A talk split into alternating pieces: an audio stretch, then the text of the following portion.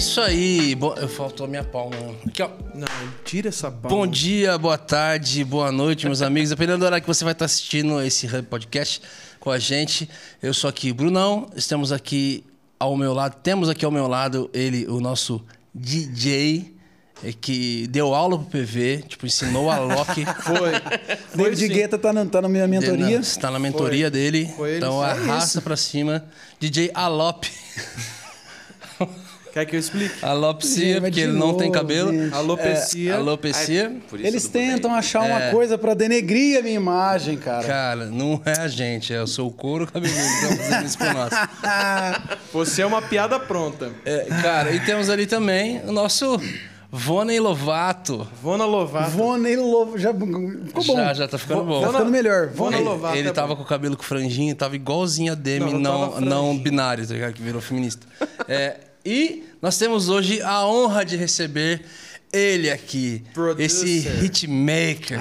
Se você colocar hit no Google Imagens, vai sair a foto desse cara. Ai, meu Deus. Gente, o homem do arrasta pra cima. o homem... Nós temos aqui ele, galera, Ananiel, o Eduardo. Isso aí, gente. Oi, cadê as palmas? Sempre tem palmas convidados. Não, eu põe o efeito aí. Grande. Ó, eu quero dizer uma coisa pra vocês. Isso aqui é histórico pra mim, porque é o meu primeiro podcast. Eu nunca participei de nenhum. Tá Aí, ó. Aí, ó. Nunca participei de Sério? nenhum. Então, Vocês quando é- marcaram minha história Quando já é o cara. primeiro, você tem que contar aquela história que você nunca falou pra ninguém. É. Tem É um que monte de nunca- convidado que vem e fala assim, E nunca começa a contar falou, uma né? história e fala. Eu nunca contei essa história nem pra minha esposa. E o cara soltou aqui. É verdade, Mas, é verdade. Rapaz, É. né? Já Aí acabaram vou- três pre- casamentos. já prepara aquela uma especial que é hoje que sai. Ah, eu não Cara, tenho... obrigado por ter vindo, Cara, velho. Prazer, velho. Prazer, prazer. É eu tava isso aí. ansioso. A gente tentou da primeira vez, não deu certo da primeira. Você não quis, Agora- você queria ver como é que ia performar no YouTube primeiro. É, tipo assim, vamos ver se dá Isso certo, se- né? Não vou se cair em furada. números, Então. Se der certo. Se vai continuar. E eu não vou ajudar a empurrar isso aí. Se esse negócio estiver legal. Gente, ele tem números, então ele falou: não vou me envolver com algo sem números. Ah, Livro favorito da Bíblia: Números. boa.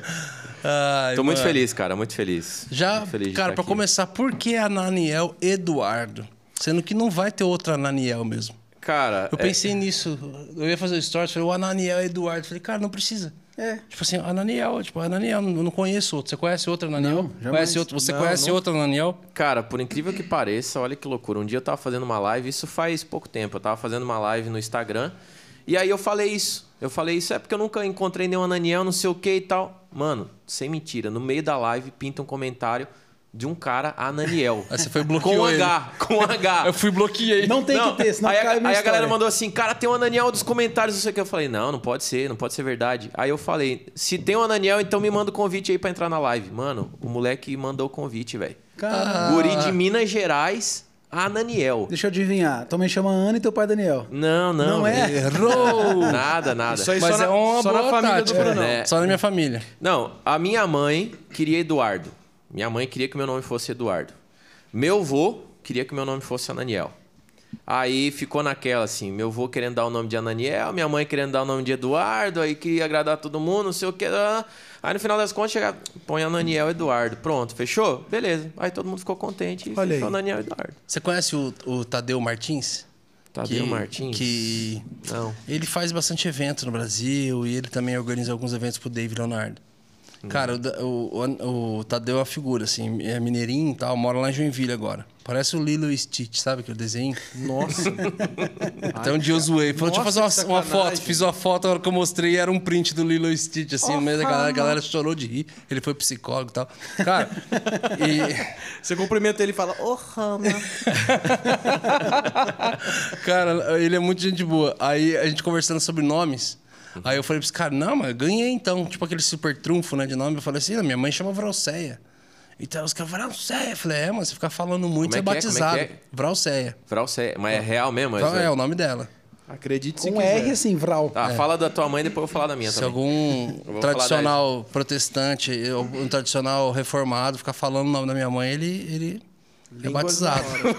Torta a língua e mistura com glória, glória. Falou dez vezes glória. bem Falou rápido, dez já- vezes lá, lá. Cara, e aí a tua mãe deve também ter um nome sinistro, então. Cara, e aí e minha mãe era mistura de, dos dois irmãos dela, os dois irmãos mais velhos, que um era Vladimir e o outro era Laodiceia. O outro era Putin. A irmã. a- E aí, tipo, Vladimir, Laodiceia, daí meu avô tava bêbado, foi. tava bêbado, verdade. E ele foi e falou, Vracé. E ficou, cara. E aí o Tadeu me chega e fala assim: né? Então essas aí, ganhei então. Aí falou, por que, Tadeu dele? Meu nome é Tadeu, não, sou. Falei, como assim? Mas é alguma coisa Tadeu dele. Não, tem Tadeu no nome, não. Ele Falei, inventou. peraí, é um apelido? Ele falou, não, é porque mano, já pensou apelido e outro nome? Apelido é, não geralmente alguma coisa. Falei, mas como assim, Tadeu? Ele falou, meu nome é Maxwell. Aí ele falou, mano, Maxwell é bem mais da hora que Tadeu. É, Por que, que Tadeu- pôs Tadeu? É muito mais da hora que Tadeu, mano. O que tá acontecendo? Ele falou, não, é que minha mãe.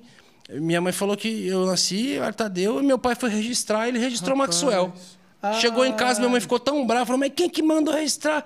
Maxwell, rapaz, o menino é Tadeu, eu que vou criar, é Tadeu e pronto. Falou, me chamou de Tadeu a vida inteira. Até na escola disse que a lista de chamada era o Maxwell, não sei o que lá, em parente do final, Tadeu. Mano do Então, céu. a, a minha mãe, o que, que aconteceu? Cara, a minha mãe é a 18ª filha de Nossa. 18 filhos. 18 filhos. E deixa eu contar uma curiosidade. Eu sei que não tem a ver com Ela música chama aqui. Rapa do Tacho. É, tipo, mano, mas olha só. Um dia eu conversando com a minha avó, minha avó já faleceu. Um dia eu conversando com ela, cara, ela me falou uma curiosidade. Ela falou assim: É, meu filho, eu tenho orgulho de dizer que eu nunca dei um beijo na boca do teu avô. E teve 18 filhos, mano. Orgulho de dizer. Mano. Imagina se Não, beijasse. se beijasse, mano. A minha avó E é a, a mesma a minha, coisa. a minha mãe foi a 18ª filha de 18 filhos que os, os meus Eu avós tiveram. orgulho- Mano, É. eu nunca ouvi. A minha avó. Ela, ela falava, mano, ela falava, "Eu não sei esse negócio de vocês, é nojento esse negócio, não sei o que e tal, mano. Não... Rapaz, é só É. procriar já era. É, aí ela, a minha, minha mãe foi a 18ª filha. Aí o que que aconteceu? Meus avós não sabiam ler, não sabiam ler e, cara, 18 filhos, chega uma hora que tu nem lembra mais o nome do filho.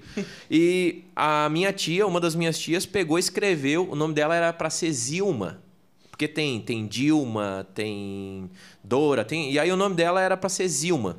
E aí pegou, botou um papelzinho dentro do bolso do meu avô, disse, ó, pai, tá aqui, chega lá no cartório, esse é o nome da, da, da bebê e tal. Pá, botou aqui. E ele foi pro cartório, de bicicleta e tal. Mano, chegou lá, esqueceu que o papelzinho tá dentro do bolso. Chegou lá e a mulher perguntou, qual que é o nome da criança? Aí ele, ah, esqueci. Esqueci qual é o nome da criança. E não lembrou que o papel tava dentro do bolso. E aí a mulher assim, tipo, tá, tem uma lista de nomes aqui lá no cartório, tinha, ó, tem uma sugestão de nomes aqui. E ele falou, não sei ler. Não Nossa. sei ler. Aí ele falou, sei lá, fala uns nomes aí. Aí ela falou, Valdair. Nossa! Valdair, mano. Não acredito. Aí. A mulher tava na Não, maldade. mas aí ela zoou, a mulher. Ela- Mano. Ela é dia de maldade, era É, sexta-feira, né? Aí ela falou assim, aí o cara falou Valdair. Aí ele, tá, pode ser esse daí mesmo. Aí ficou É o nome era da minha mãe, filho, Valdair Laurindo. era tanto filho que se Então, não tivesse um mas nome- tipo, Valdair. Valdair, o nome da minha mãe. É meio unissex, É né? meio unissex, velho. E aí a minha mãe, a- a- tipo, até hoje tu vê que tu fala com ela, ela não é muito confortável com o nome dela. Tanto é que a, a agora todo mundo, desculpa, mãe, todo mundo vai saber do seu nome agora.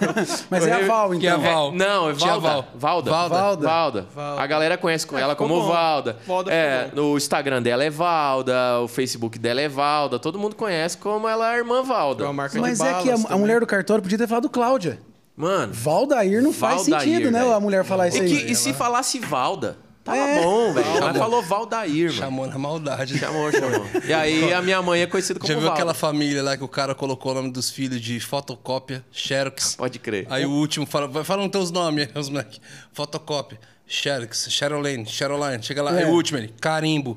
Carimbo. Carimbo, Carimbo José. o moleque triste. selar, né? Carimbo. Mano, eu vi uma Mano, vez, é eu, vi, eu vi uma reportagem uma vez de um muito bom. Um, dois, três de Oliveira 4. Eu ia falar isso agora.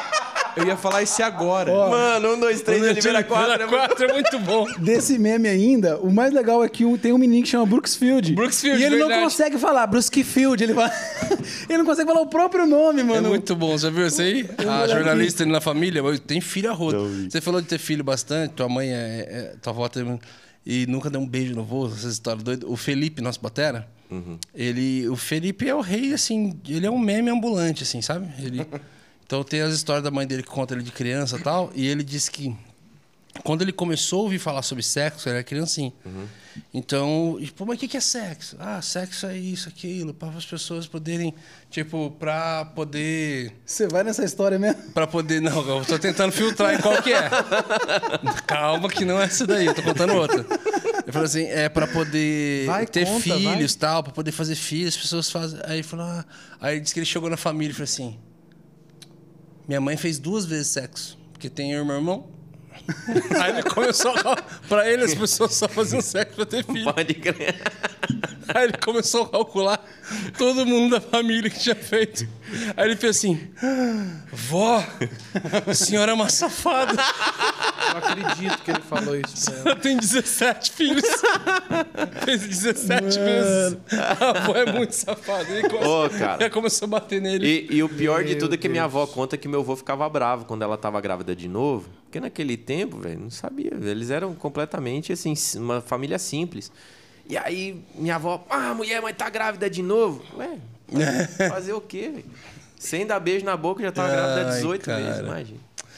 Que loucura. Mas aí achou outro Ananiel pro meio do caminho aí. É, exatamente. Achei Mas outra- você nunca nem pensou em usar só Ananiel? Não, cara. É que não. o sobrenome da família é Eduardo. Não, não, não. Não, o é- sobrenome da família é Henklen. Nossa, Pô, animal. Que Henklen. chique. Ananiel, mas daí ia ficar dois muito difícil, né? Não, mas é igual Não, o, o Barba. Sabe o Barba lá do Só Quero, Só Sim, Quero sim. Ver Você? Eu sempre conheci com o Felipe Barba. Aí quando ele lançou o, o trabalho dele, É, não tem Hitsky, como. né? Não, e Hit- pra falar, só tem consoante, mano. Caramba. Hitsky. É tipo. É, é. Eu Só tem como consoante, Hitsky, tem alguma umas coisa. 11, pa- umas É 11 tipo letras. russo, russo só tem é um I assim. ali no meio e só consoante, cara. Então, não tem uma russo vogal é mais assim. depois. É que se o meu nome, por exemplo, se um dos nomes fosse mais ou menos normal, eu usaria o Henklen. Henkley. Ah, mas É. Eduardo Henklin ia dar muito bem também. Muito. É. Ah. Aí você Agora errou, já- a- aí você errou a mão. Eu acho que não. Eu acho que a Daniel Eduardo fechou bem. Ia assim. parecer dono de empreiteira. Vamos deixar é. por assim mesmo, que não dá pra É, mudar. tipo, agora não dá É, pra mudar mais. Vamos também. deixar assim. O Instagram já tá lá, pronto. O sombra lá no canto, ele parecia Ó. dono de empreiteira. Não, ia. Bicheiro, né, mano? Bicho, Ó, uma, da- uma das vantagens foi, foi quando eu fui fazer o perfil no Instagram, eu coloquei lá, arroba Daniel Eduardo, não tinha ninguém. Não precisei colocar, É. tipo, Brunão, Brunão02. Uhum. Por quê? Porque não tem ninguém. É, Não tem ninguém. é É Daniel isso. Eduardo, então tá lá. Fechado pra mim. Aí, há pouco tempo atrás, Nelson falou pra mim: Daniel, tem, tem que ter TikTok também. É, bom É ter isso aí TikTok mesmo. também. Aí eu falei: rapaz, TikTok. Fui lá, disponível também. Tá lá Daniel, disponível. Eduardo, Daniel Eduardo, normal. Patente. Não precisou nem Não. registrar É, o Não nome. precisou nem registrar o nome. Eu vi um que você fez lá. Wow, you can really dance. É, pode crer. Nossa, velho, maior vergonha da minha vida. Coisa da minha mulher, cara. Mano, ela vem com essas ideias e eu não sei Mas quem você que tá é pior, ativo se é no- ela ou se é tá eu que ativou no topo. TikTok? Não, velho, não. Eu nem entro no TikTok. Eu, eu fui lá, abri um perfil, tipo assim, mano. Vai que esse negócio cresce. É igual Instagram, né? Na época do Orkut. Tipo, tinha Orkut, aí começou o Facebook. Mano, e aí ninguém dava bola pro Facebook. Era só Orkut. Depoimento, moral depoimento. Ô, deixa um depoimento pra mim lá e tal, no meu perfil. Eu falei, mano, esse negócio de, de Facebook não vai virar, esse negócio aí. O Orkut tá aí, a galera vai sair do Orkut para o Facebook. Mano, quando menos esperei, o Orkut psh, morreu, o Facebook tomou conta. Aí agora Instagram, aí vem TikTok, aí vem Kawaii. Eu sempre fico vem... pensando nisso. Cara, Kawaii é, tá forte, é, hein? O que, que o Kawaii faz que eu não Kawaii tá forte. Mano, é igual TikTok, TikTok. é igual Reels, é igual tudo. Igual Reels, saca? igual É. Shorts do YouTube agora também, igual É. tudo, todos os Então, tipo assim, o princípio é o mesmo. Uma hora que não tem mais o que. É. Então, pode ser que em algum momento, sei lá, o Instagram. Eu acho que o Instagram ainda tem muita força. Eu acho que o Instagram, mano, dificilmente vai. Apesar cair. de que todo produtor de conteúdo não aguenta mais, né? Não, tá, É. não entrega e tem aquele monte de É, tá problema. uma O povo já tá violenta, né? chateado já. É. É, mas Tinha uma plataforma que vai entregar mais que eles, é. é, é por isso que todo mundo tá postando em Reels, por exemplo, agora. Porque o Reels, pra competir com o TikTok, é uma, uma parada que eles entregam pra caramba. Pelo menos os meus Reels, cara, é bizarro. Tipo, o número de entrega de Reels é muito grande, velho. A entrega de, de postagens, ela é muito menor do que uma entrega de Reels. Até o Stories mesmo abaixou bastante, né? Muito, cara. Nós vamos receber agora nessa temporada também o, um, o Nick Moretti. Ele é o social media Dunamis ali, ele entende muito de mídia social e tal. Uhum. Então ele estuda todas essas questões aí das plataformas, como que elas estão funcionando, o que está acontecendo Sim. e tal. Bem massa. É isso aí. Bem massa. Cara, é, é, a galera que tá assistindo essa- esse, esse episódio com você, É, muita gente que vai estar assistindo te conhece, porque você falou, porque a gente falou, então tá assistindo e te conhece. Mas também tem muita gente que é, não te conhece especificamente. Vai conhecer canções suas, mas não te conhece. A gente vai chegar à construção toda da conversa, mas só de antemão, para quem tá chegando agora e tá talvez perguntando, mas cara, quem que é o Ananiel? Até porque a gente veio falando no começo. Falei, cara, você tava, no você tava nos bastidores da parada, Sim, muita sim. gente. Dá, dá, fala aí um pouco das, das canções que a galera com certeza vai conhecer que são, são composições suas. Tá, vamos lá. Então, do, eu acho que 2014 pra cá foi uma curva absurdamente alta e que começou um efeito dominó de uma atrás da outra. Então, a primeira canção que tomou conta do Brasil foi Maranata, do Ministério Avivar. Só em te Cara, a confiarei. gente- a gente deixa isso mais eu final, né? Mais, né? É. uma palhinha de cada uma Não, o violão né? tá bonito ali. Não, Como no final, tá, no tá final, legal, tá, tá por bonito favor, ali. tem que fazer. É, mas, ó, a Maranata do Ministério Avivar... Ele aí- negou cantar, só é, pra não, ter, depois, só pra ter depois esse corte. eu tô aquecendo a voz ainda. É, Maranata do Ministério Avivar, Lugar Secreto da Gabriela Rocha, escrevi Qual que é com o lugar ela. secreto mesmo? Quero ir mais fundo. Nossa, essa mais foi- perto. É. Invadiu. Atos 2, Atos 2 também da Gabriela Palinha, Rocha. palinha, palinha. Ah, Eu sou ruim com os nomes. então vem me incendiar, meu coração é o teu Foi, foi as duas músicas que jogou a Gabriela também pra cima. É, né? a Deu primeira música nela, né? que subiu muito assim da Gabi foi Atos 2. É, que foi quando a gente fez uma transição, né? Quando a Gabi me procurou em 2015. Bom, depois a gente fala desse assunto aqui. Mas é, Atos 2, aí Lugar Secreto. Outra música que eu não escrevi, mas que eu produzi, que também teve uma repercussão muito grande no Brasil. A música Lindo És, do Livres. Então, ah, o Livres meio que teve aquele vai valer a pena, e aí foi, foi, foi, foi, foi, foi, tipo, todo mundo, e aí, aí, aí, aí, aí, puf, aí veio o Lindo És de novo. Então, é difícil você encaixar. Muitas bandas acabam tendo, às vezes, uma música só, e elas ficam a carreira inteira com aquela música, e é difícil vir outra que venha na mesma força. Zaqueu, né? É, eu acho que, por exemplo, a Lindo És, cara, eu acredito que até ela veio com mais força do que a Vai Valer a Pena, por exemplo. Ela, em termos congregacionais, a Vai Valer a Pena é uma música que, cara, é linda, muitas pessoas ouvem, mas ela não é uma música muito inserida no repertório da igreja. Agora, Lindo És, mano, tu vai em qualquer igreja do Brasil hoje e Com começa. certeza. Lindo, lindo, lindo és, pá. A música. Então, ah, Lindo És, ah, eu escrevi a. Ele vem também com o Gabriel Guedes. Ele virá num piscar de olhar. Também é uma música muito boa. A, com a Isadora Pompeu eu escrevi algumas músicas. Uma que as igrejas do Brasil também cantam muito é a Toque em mim de novo, enche-me de novo. Também Você viu, você a viu uma escreveu. galera lá do Rio, chamada Vigília dos Azafs? Ah, eu vi, mano. Blackzão. É, Blackzão. pá, é uma eu vigília lá, vídeo. cara. Os caras blackzeira Cara. e fez uma versão dessa Sim, música. Mano, sim. animal. Eu- Toquei em mim de novo. Mano. Enche-me de Nossa, é novo. animal essa versão aí. Vai, vai, cara. Eu gosto demais, Muito cara. Eu fiquei, bom, velho. Mano, tá Muito bom. sensacional, Eu velho. recebi esse vídeo aí. Eu recebi E os caras tiram onda, né? Porque quando eles pegam uma, uma música que eles vão refazer, que eles vão fazer na pegada deles, eles colocam o nome da música 2.0. Atualizou. Versão atualizada. Chamando no né? peito, né? Deu, deu, deu um nitro aí, deu, É, deu um gás. muito bom. assim. Muito bom, cara. Essa música é muito boa. É, então, outra música agora recente também que, que entrou muito nas igrejas foi a música Autor da Vida, da Aline Barros, que foi inclusive o projeto que ganhou o Grammy é de 2020. Então, são várias músicas que nesse, nesse meio tempo a galera não sabe, mas acaba que a gente tá, Cara, tá ali por trás. como que é ganhar um Grammy, cara? Tipo, é, o- é o maior de todos os Cara, reconhecimentos. É o Oscar da música. É, né? é para mim foi, foi algo muito marcante. É, algo que, primeiro, eu não, eu não tava apavorado por isso. Eu conto até num vídeo que eu fiz. Cara, eu tava brincando com a minha filha durante a premiação. Eu não tava na frente do computador. Eu não tava. Mano, eu tava na- brincando com a minha filha de quebra-cabeça. assim. Você não acompanhou, tipo, vi... Não, não acompanhei. Eu, eu, eu tava off total, assim. Eu tava longe do meu celular. Eu tava no chão com a minha filha montando um quebra-cabeça da Dora, não sei o que lá. E aí, de repente, aí a minha esposa entra na, na sala e diz assim: "Ah, Amor, tu ganhou um Grammy. Aí eu, sério? tipo, cara, fiquei muito feliz por isso. E o Grammy eu ganhei em novembro do ano passado.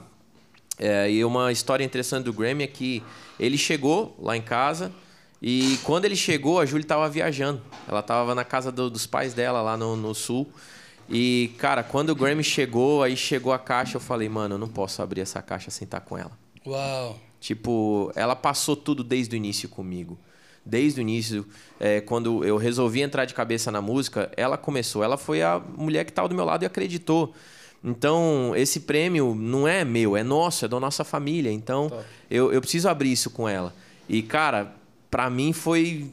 Porque era o maior, foi o maior prêmio que eu recebi na minha vida, mas eu fiquei quase três semanas sem abrir, porque eu tava em São Paulo, e aí eu fui pro sul buscar ela, a gente aproveitou para ir viajar, tirei um tempo para descansar e tal. E, mano, voltei depois de quase 15 dias e o prêmio tava lá, na caixa separadinho.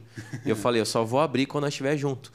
E algo que eu queria passar, eu falei assim, desde que, desde que eu soube que eu ganhei o Grammy, é, algo que eu tenho feito muito no meu Instagram, cara, eu acho que hoje o mundo tá tão vazio de mensagem, é tipo, é todo mundo, ah, beleza, tá aqui o meu Grammy e eu vou postar um Grammy.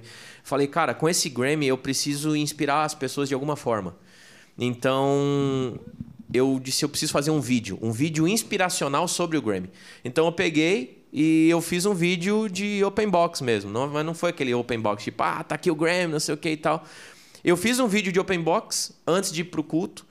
E depois que a gente abriu e tal, eu fui agradecer minha esposa. Quando eu voltei do culto, eu falei assim, cara, eu, eu ainda preciso falar algo mais sobre isso. Tipo, abrir e agradecer minha esposa é parte do vídeo.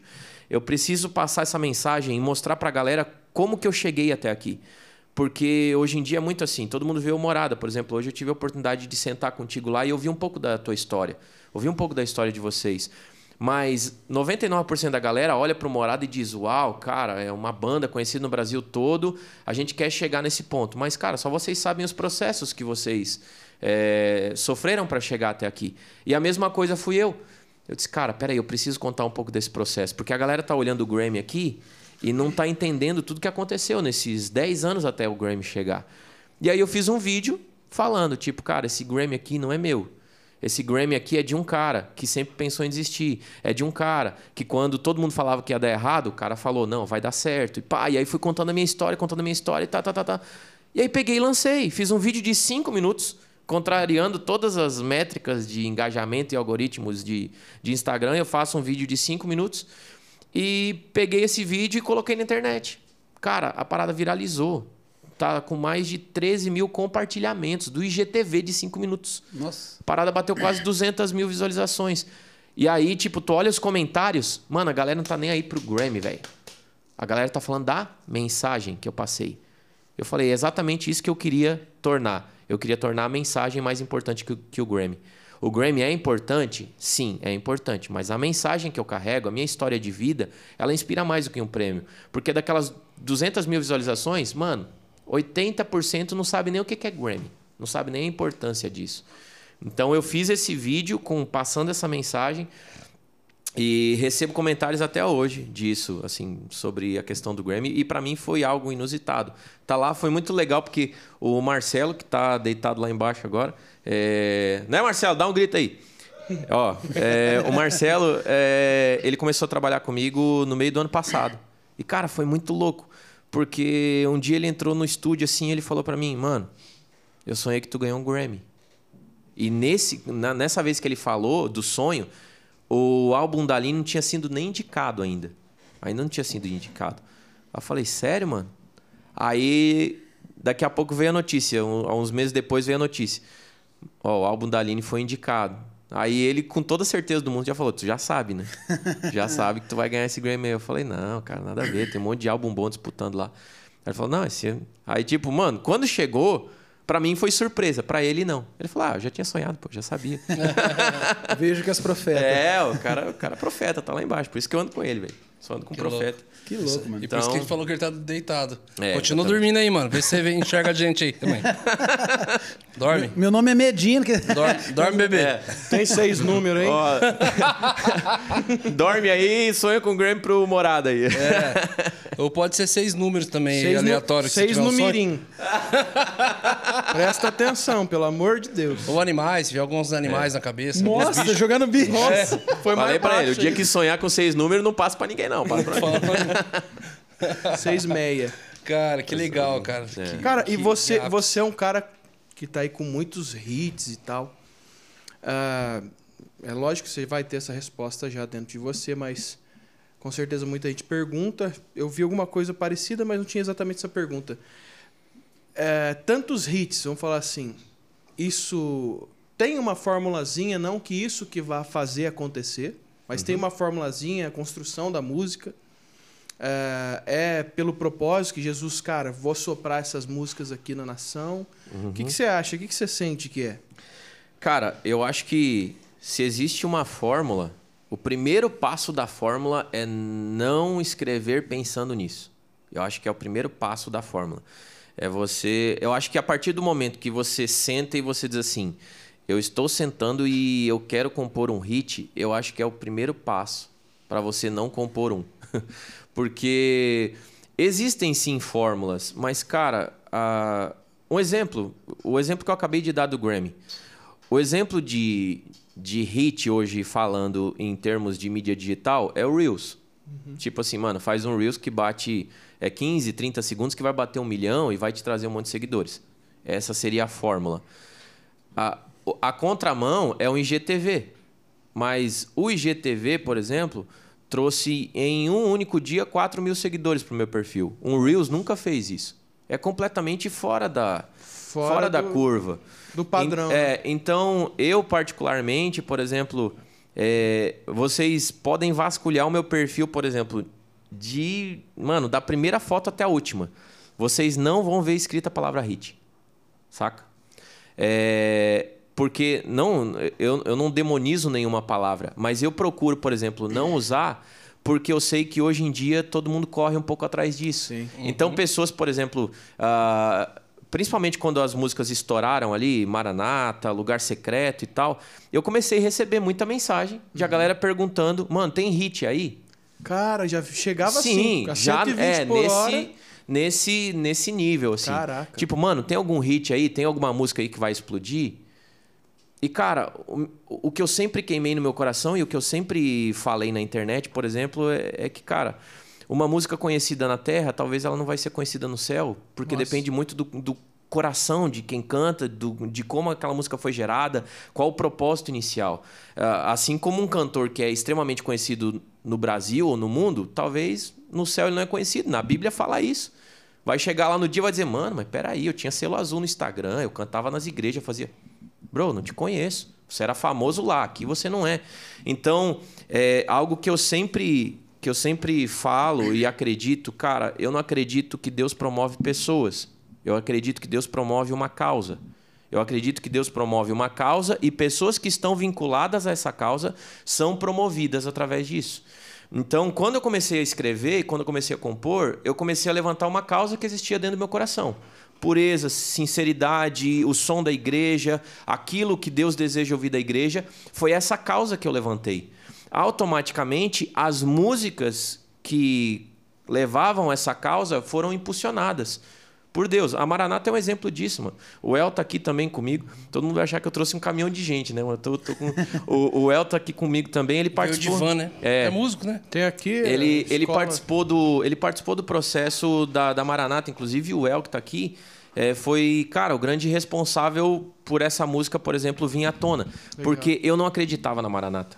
Sério? Eu, Ananiel, não acreditava na música Maranata. Caramba. Ela foi escrita com o seguinte contexto: nós estávamos em uma reunião de oração no- lá em Florianópolis, do time de louvor. A gente fez uma reunião de oração, eu fui para casa. Quando eu fui para casa, eu sentia no meu coração assim, cara, sabe quando tu diz assim, Tem mano, Deus, coisa aí." tem- Deus quer me dar alguma coisa, velho. Deus quer falar alguma coisa.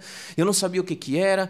E aí eu tava lá e tal. E aí cheguei em casa, falei pra, pra minha esposa, na época eu tinha só a Bia de filha. Falei, coloca a Bia pra dormir. Eu vou ficar aqui na sala. Eu não sei o que que é, mas parece que Deus quer me dar algo. Mano, Maranata veio assim. Como é que ela começa mesmo? É, tu és a minha luz. Eu escrevi ela em cima de Salmo salvação. 27. E aí, cara, a música veio, eu gravei uma guia dela E aí, tipo assim, na minha cabeça, uau, legal, boa, uma música boa. Acho que a igreja vai cantar e tal, ok. E aí mostrei pra Júlia no outro dia, eu vi que a reação dela foi muito mais otimista do que a minha. Ela, nossa, que música bonita, não sei o que e tal. E nessa época a gente estava indo para o sítio que, a, que o nosso líder lá tinha lá em Florianópolis para fazer um EP. E qual era o propósito de, do EP? Cara, vamos fazer um EP para distribuir nas nossas igrejas, para fazer uma padronização de repertório, de visão da igreja, visão de louvor e tal. E aí a gente joga na internet pra galera pra ver o que, que dá, ok. Era o Ministério de Louvor da sua igreja. Isso, Ministério Avivar. Aí a gente tava indo pro sítio e tava na, na fase de compor repertório, tava com a banda toda lá. E aí faltava música, mano. Faltava, faltava, ainda faltava aquela música do projeto que tu diz assim, mano, essa música aqui. E aí eu tava assim com o computador, eu chamei o El. A gente sempre foi muito próximo e tal, eu chamei ele. Disse, mano, põe o fone aqui e dá uma ouvida nessa música. Aí Aí ele falou assim, mano. Aí ele tirou o fone, cara, a gente precisa gravar essa música. Falei, nada a ver, mano. Nada a ver. Não precisa, não. Eu só mostrei porque, tipo, mas eu não nem acredito tanto nessa música. Cara, na hora, como ele sabia que eu não ia mostrar, sou teimoso, aí ele pegou, tirou o fone de ouvido, pegou o computador e saiu correndo pra cozinha. E a galera tava na cozinha. Chegou na cozinha, ele falou: Ó, oh, vocês têm que ouvir essa música aqui. E pá, e aí a galera ouviu. Mano, quando a galera ouviu, todo mundo falou: Vamos gravar essa música. Olha que louco. Eu falei: Sério? Vocês querem gravar essa música? E a gente foi e gravou. Mano, a gente gravou, a gente colocou num canal, assim, canal X, assim, do ministério. Não impulsionou, não fez nada. Só botou a música lá. Mano, primeiro dia 10 mil. Segundo dia 20 mil. 30 mil. 40 mil. Daqui a pouco 100 mil. 200 mil. 1 milhão. 2 milhões. A música tá batendo 300 milhões. 300. Mano, Nossa. bizarro. De um time de louvor do sul do país não tinha gravadora, não impulsionou, não fez nada. Mas foi algo, foi uma causa que, que a gente estava levantando. Então, sobre essa questão de fórmula, eu acho que é muito um tempero. Eu, eu não acho que as coisas sejam assim, cara. É, você vai escrever uma coisa e aí, do jeito que você escrever, Deus vai levantar. Deus tem poder para fazer isso, mas eu, Ananiel, procuro caminhar sempre muito equilibrado. Tipo, eu penso muito no que a igreja vai cantar. Eu não, eu não, eu não jogo uma fórmula dentro da canção, mas no meu coração, quando eu sento para dizer assim, eu vou escrever uma música para a igreja cantar. Esse é seu padrão. Esse é o meu padrão. Uhum. É isso que eu sei fazer. Então, é, eu tento imaginar, cara, algo que eu tenho. Eu, eu, acredito que seja Deus que me deu. Acho que o Brunão também tem isso, compondo músicas para a igreja. Mas, cara, quando eu tô cantando um refrão que eu escrevo, eu, eu sinto a necessidade de ouvir a igreja cantando comigo no momento da composição. É como se eu ouvisse. Tipo, saca aquelas paradas que só tu ouve e ninguém. Tipo, vocês estão ouvindo que eu tô ouvindo? Você sente sim, que sim. a igreja vai é, cantar. Eu canto o refrão, então. Você ouve a igreja mesmo. É, né? eu ouço, tá mano. Ouço mesmo. Tipo, é, mentalmente eu consigo desenvolver um som que eu fecho os olhos e eu digo, por exemplo, som do céu. Vem encher esse lugar. Mano, quando eu escrevi, eu, eu fechei o olho e disse: a igreja vai cantar essa música. Eu, eu, sinto a igreja cantando essa música. E quando você olha a música na internet, tipo, quando eu vejo a música na internet, inclusive quando eu vou produzir o arranjo, eu já produzo o arranjo deixando buracos para ouvir o som da igreja. Então, a, a Maranata é assim, por exemplo, ela não estoura no primeiro refrão. O, o primeiro refrão a gente entrega para a igreja. Por quê? Porque eu quero ouvir o som da igreja. Eu ouvi isso durante a composição. Então eu quero que isso se torne real na hora uhum. que eu uhum. for produzir uma canção. Uhum. Então, não tem fórmula. Não tem fórmula, mas... mas... é a verdadeira diferença entre você... você por exemplo, nós... É, nós lançamos o CD Ele É, que é o uhum. CD que tem... Tudo sobre você tudo e tal. Tudo sobre você, Os Fenenses e... A Emaús está nesse... Emaús também. também. A gente lançou o CD, ah, nós gravamos ele em 2019, só que nós fomos lançar ele, o CD mesmo, em 2020 e tava rolando a pandemia, tipo assim, tava e na verdade, quando rolou ali, a gente ia lançar logo após o carnaval. E logo após o carnaval, bum, pandemia. Uhum. Quarentena. O termo era pandemia e quarentena. Então, ok, falei, vamos, vamos fazer a quarentena, respeitar a quarentena. Assim que acabar a quarentena, a gente lança o disco. Uhum. Na nossa cabeça, a quarentena ia ser 40 dias. Não 40 anos de deserto. E qual... Nem 40 meses, né? Nossa. E qual que era o padrão? Por que vamos lançar depois da quarentena? E esse era o que a gente conversava. A gente falava, uhum. cara, A gente não tá lançando um CD para as pessoas, a gente não lança músicas para as pessoas ouvirem. O nosso principal Exato. foco, nós lançamos músicas para as pessoas cantarem. Uhum.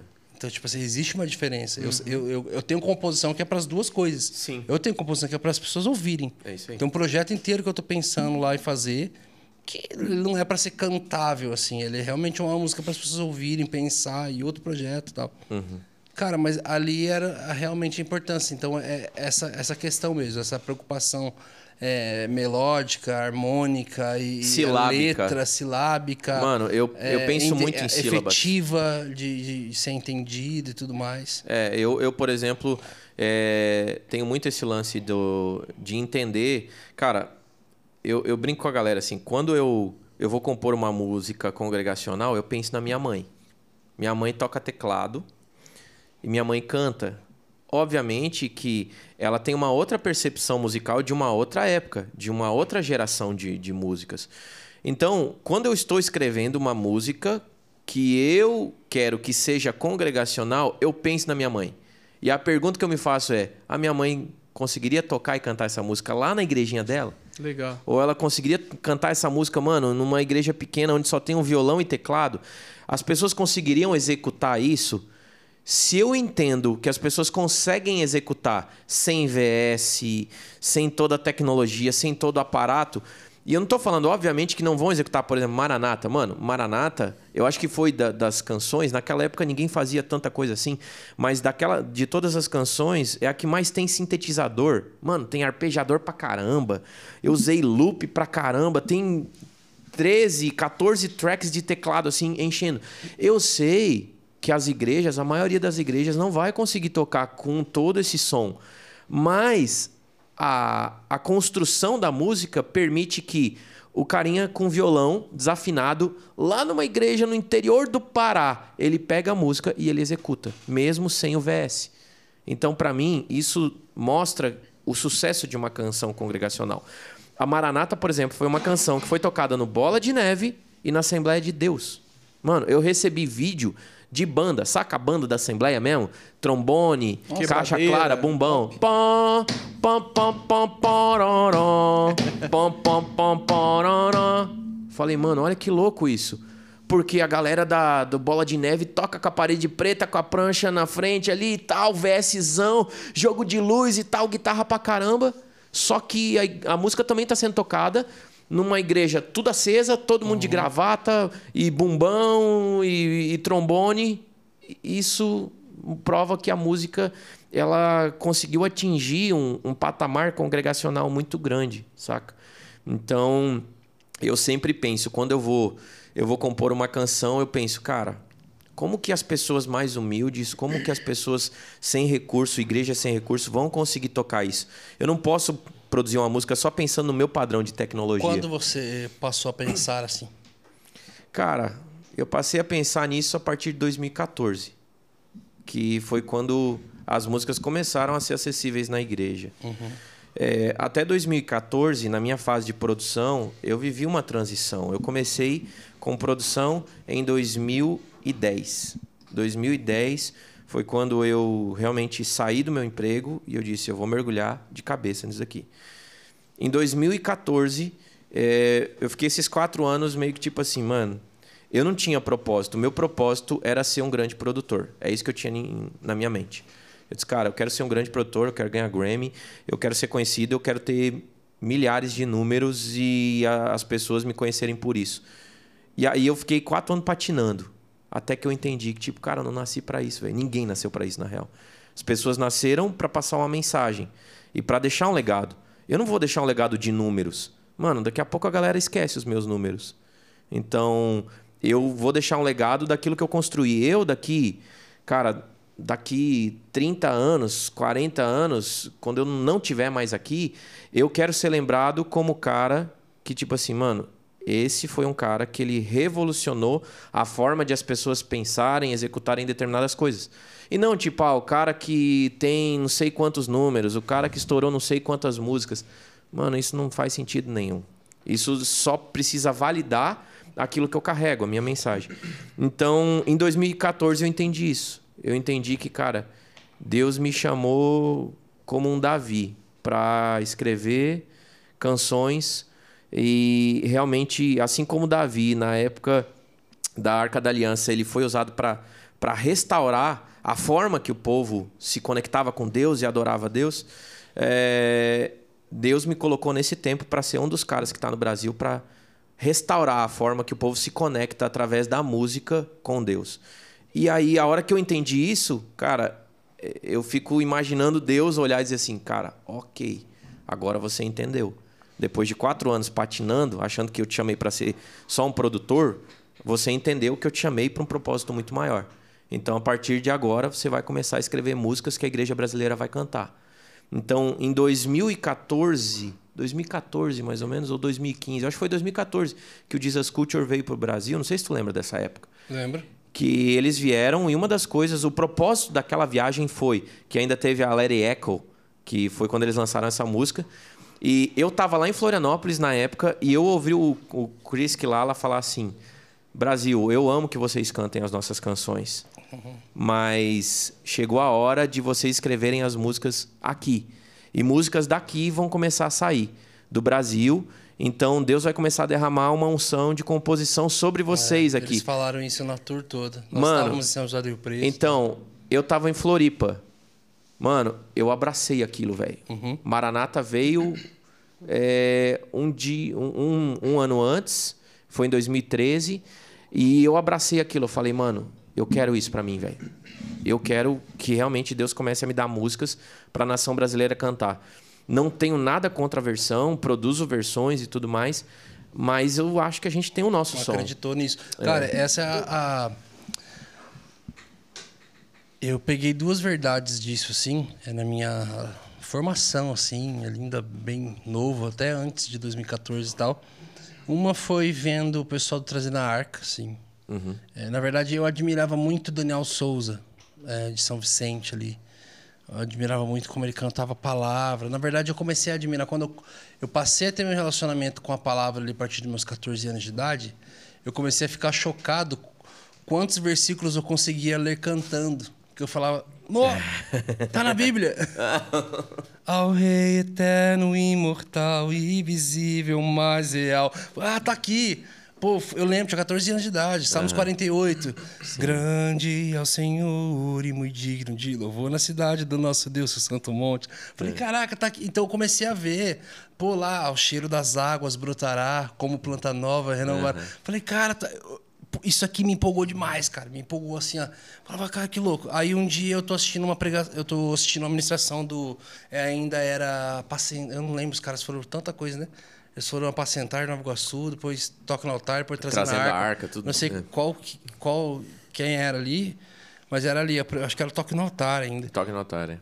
Primeiro que- foi o- toque no altar, né? É, foi o que mais. É, toca no altar e tal. E aí eles estavam, o, o Luiz Arcanjo, cara, falando, lá dando testemunhos e tal.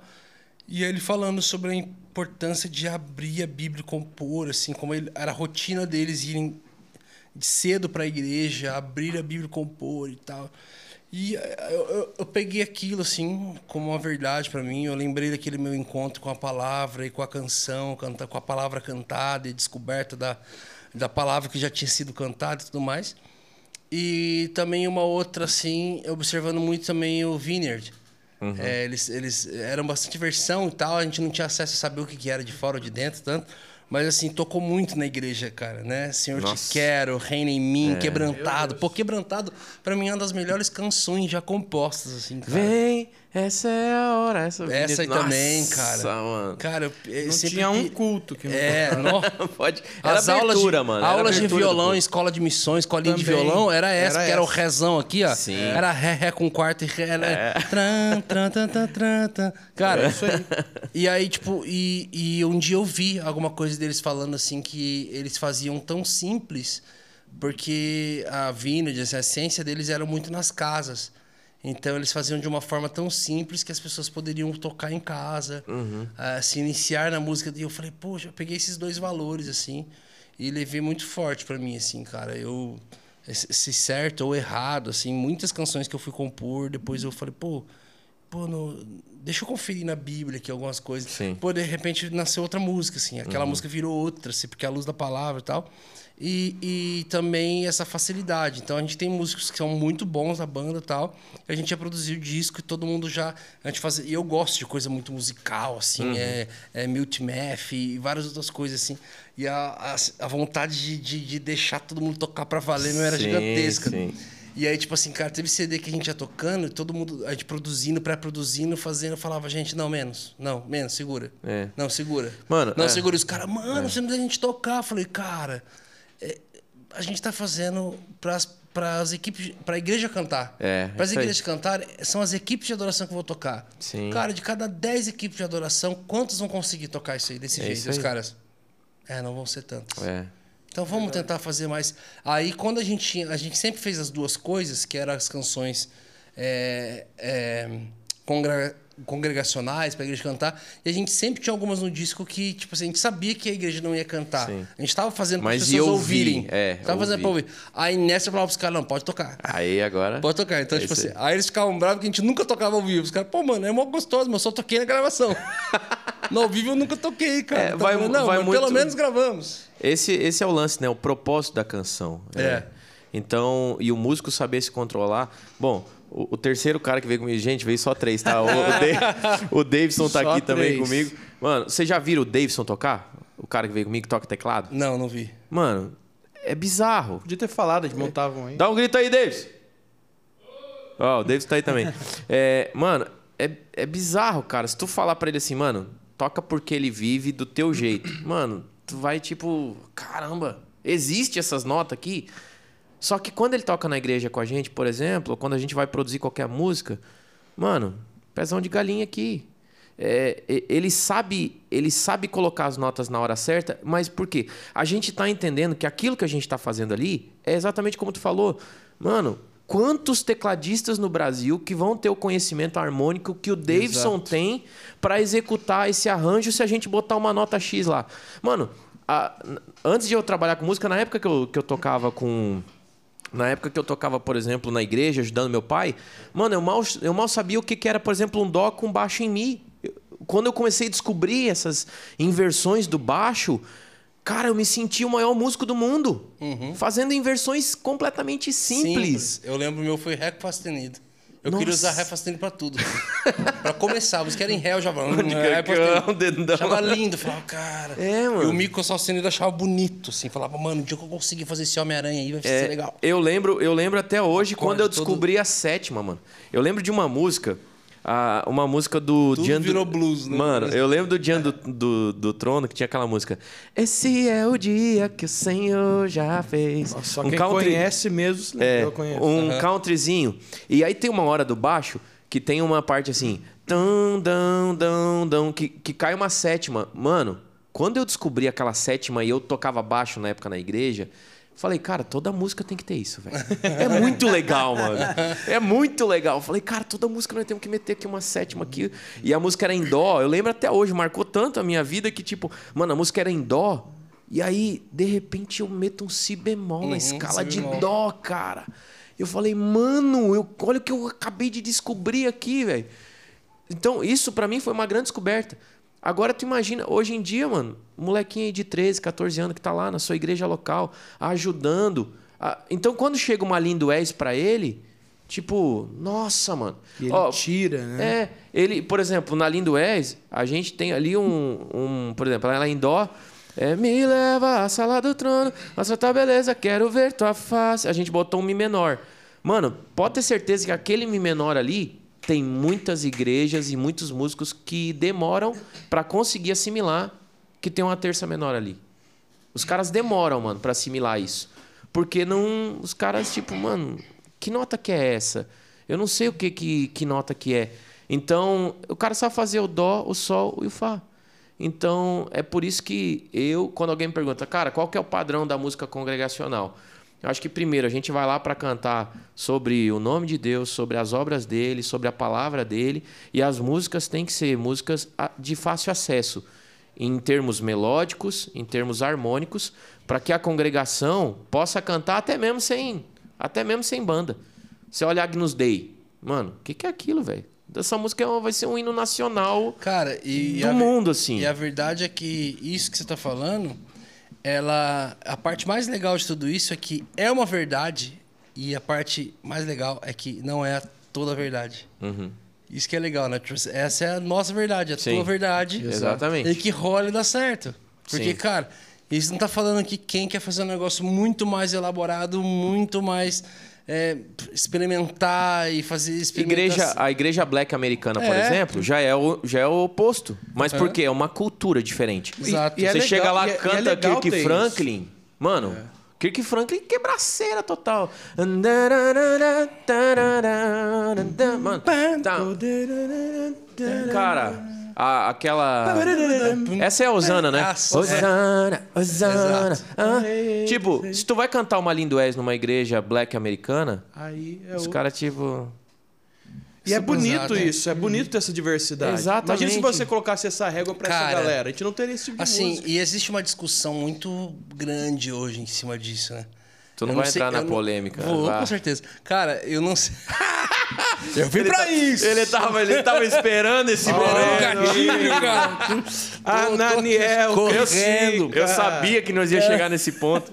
Cara, mas assim, é, muito tem tem uma discussão muito grande hoje da galera, vamos falar assim, virtuosa.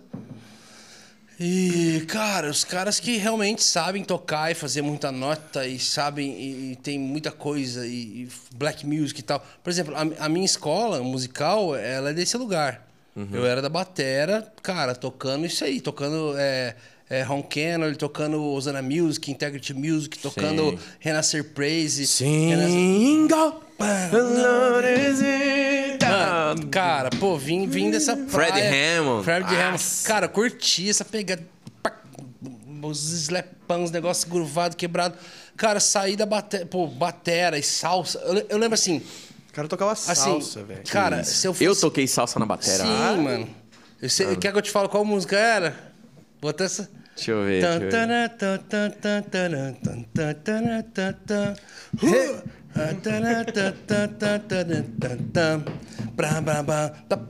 Alegria do Senhor é nossa força. Alegria do Senhor é nossa força. Eu não lembro. Será que é? Essa você não conhece?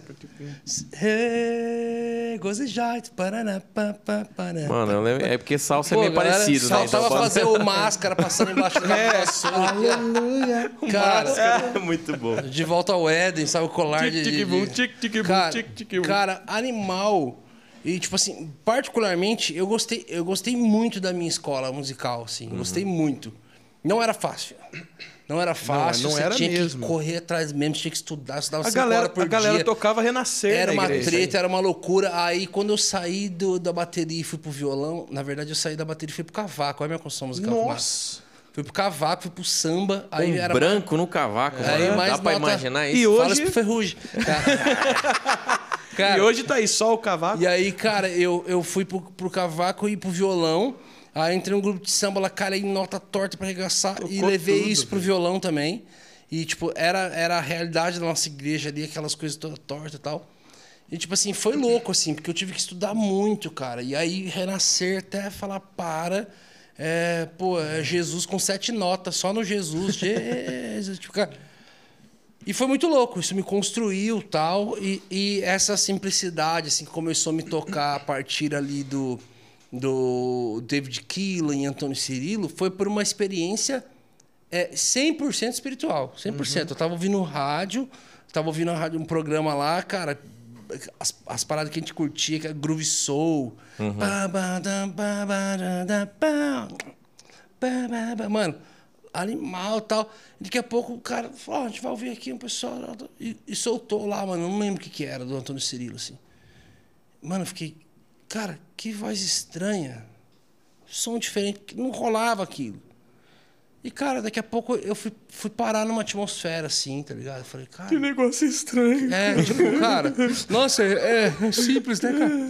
Simples. Eu não tocaria. Cara, é bem. Ele falando simples, Cara- grudado na parede. que eu- Cara, e eu comecei a ter umas experiências espirituais. Eu fui levado para um lugar de intimidade com Jesus. Eu não tô falando que não tinha lá, cara. Eu tinha minha vida com Deus pra caramba, mas. Cara, eu fui por isso, assim. Eu não, não fui levado por uma. Se foi uma onda ou se. cara, eu, eu realmente tive uma experiência com aquilo. Cara, diante do trono, que não era nada fácil, tinha aqueles metais, o caramba. Mas depois Cirilo, tal. O caso de Davi, que também, pô, uma musicalidade violenta. O Lúcio de Paula ali, ele é um, ele é um percuterista. O Davi Silva com toda aquela influência nordestina. Cara, absurdo. Eu até, pô, o Lúcio foi um dos primeiros caras a profetizarem com os instrumentos, assim, o que Crônicas 25 fala, o que eu, que eu vi na minha frente, e o mundo inteiro também viu, foi o Lúcio de Paulo, foi um brasileiro, pô, que que o Low Engle levava ele lá nos Estados Unidos, assim, igrejas gigantescas e falava, gente, que está um profeta no seu instrumento e ele vai profetizar agora. E não tinha pad, não tinha mais banda, era só batera e ele fazendo, a galera vomitando câncer, nego sendo curado, pedra de rim estourando, e gente indo pro banheiro. Cara, uma coisa bizarra acontecendo, assim, essas loucuras. É, e tipo assim, eu perguntei pro Lúcio um dia, cara, de onde veio essa parada toda, esse profetizar? Ele falou, cara, na verdade, começou eu tentando eu tentando replicar o que o Davi fazia na mão direita no violão, porque ele era do tipo, cara, frevo, assim, os negócios era muito rápido. E eu ficava tentando acompanhar ele, o que ele fazia, e de repente ele deixou só eu fazer. E, cara, de repente começou a rolar uns mover louco naquilo, assim, começou a ficar uma parada doida. Cada um teve a sua escola, assim. Eu realmente eu, eu converso entre os nossos amigos, assim, de falar, cara, será que se a gente fosse adolescente hoje, está iniciando a nossa vida musical hoje na igreja, é, a gente viveria tanta riqueza como a gente viveu, assim, tanta diversidade. Eu falo assim até de diversidade, sabe? Uhum. Eu não sei qual era a tua realidade lá em Floripa. Você é de Floripa? Eu sou de Santa Catarina, vivi Tá, você é de Santa um tempo. Catarina, você é do Sul. Cara, mas aqui, a minha realidade aqui mas tocava a- de tudo na Mas a igreja. resposta para essa tua pergunta é muito simples. Não viveria, porque não tem diversidade. Tá, além de, da diversidade, qual que seria a. Eu, eu realmente me pergunto isso, assim, sabe? Tem meus filhos aí, meu filho ele é fortemente influenciado por mim ali na música, eu só ouço coisa legal. Mas eu fico realmente assim. Eu sei que a, a discussão que os caras que falam mal do worship, falam mal de poucas notas, dessa simplicidade, talvez é essa falta dessa, dessa coisa mais trabalhosa tal. O que, que você ouve a respeito? Qual é a sua posição a respeito? O que, que você pensa a respeito de tudo isso? Bom, uma primeira, eu acho que uma uma primeira coisa que a gente já pode falar pra chocar aqui, que eu acho que é o que todo mundo acha que é o inverso, mano, eu não ouço worship. Eu não ouço. No meu dia a dia, na minha playlist não tem worship. A galera acha que tipo assim, ah, mano, ah, porque o Ananiel produz as músicas pra igreja, de certa playlist dele é Bethel, é Hilson, é... não, Eu eu, não não, ouço Bethel, ouço, cara. mano. Eu não ouço. Eu admiro e respeito pra caramba. Eu já fui na Bethel. Eu andei horas de carro pra ir na Bethel. Fui lá na Bethel, passei um dia lá, cara, é incrível. Eu não vejo que, pelo menos pra mim, as músicas da Bethel, por exemplo, são músicas pro meu dia a dia, que eu ouço no meu dia a dia. Cara, são músicas que eu ouço para determinados momentos específicos. Tipo, cara, eu vou fazer o meu devocional, eu quero ter um momento de oração aqui, eu coloco essas músicas aqui. É, eu não consigo, ah, vou, vou colocar uma música extremamente alternativa para ter um momento, meu momento introspectivo de intimidade com Deus. Não, não dá, não tem, não tem como, eu não consigo. Super combo, né? É, tipo, eu não consigo, velho. Eu não consigo. Então, é, a galera se engana quando acha que eu ouço worship. Eu acho que o que tá faltando hoje muito no nosso meio é, é o respeito pela música. É o respeito pela música. É, é entender o propósito da música. E, tipo, é, pelo, pelo que eu entendi de vocês, vocês comentaram sobre um pouco dessa falta de diversidade. Eu vou tentar dar um contraponto aqui. E, e eu sempre no, no, no Instagram, quando alguém me pergunta assim, ah, tu não acha que tá tudo a mesma coisa? Eu sempre falo uma coisa, eu acho que o problema não tá nas pessoas que estão produzindo conteúdo. O problema tá na sua playlist. Uhum. Porque eu acho que, muito pelo contrário, antigamente, na minha época, era muito mais comum e era muito mais fácil você enfiar um determinado estilo musical goela abaixo da população. Por quê? Porque você não tinha os recursos que você tem hoje. Hoje é o seguinte, cara, não gosto de Bethel, não gosto de worship, não gosto. Simples, não ouve. Porque na palma da tua mão, tu digita rap, funk, rock, pagode e tu tem acesso àquilo que você quiser. E tá tudo aqui. Se tu dizer, se tu disser assim, Ananiel, eu quero ouvir agora uma música sertaneja cristã, tem aqui. Ah, eu quero ouvir um pagode cristão. Tem aqui. Ah, eu quero ouvir um rap cristão. Tem aqui. Ah, eu quero ouvir um pop cristão. Tem aqui. Então, eu acho que hoje em dia tem muito mais, diversi... muito mais divers... diversidade de, de estilos e a galera tá executando muito mais coisas. Eu, por exemplo, ontem tava vendo uma música da Amanda Rodrigues, tu deve conhecer Sim. ela. Camomila? Mano, incrível. Incrível. Eu olhei aquele clipe e eu falei, dela. cara, que música boa, que coisa boa. Nada me acalma. É, exatamente. Só que e, e algo que algo que esses dias eu até esses gosto dias- demais dela, É, muito, mano. Uma excelente compositora. Só que o que que eu vejo é que a música congregacional, por nós por nós estarmos em um país cristão, ah, numa grande porcentagem cristão, evangélico e tal, a música congregacional e de fácil acesso, ela, ela tem uma, ela tem um apelo maior.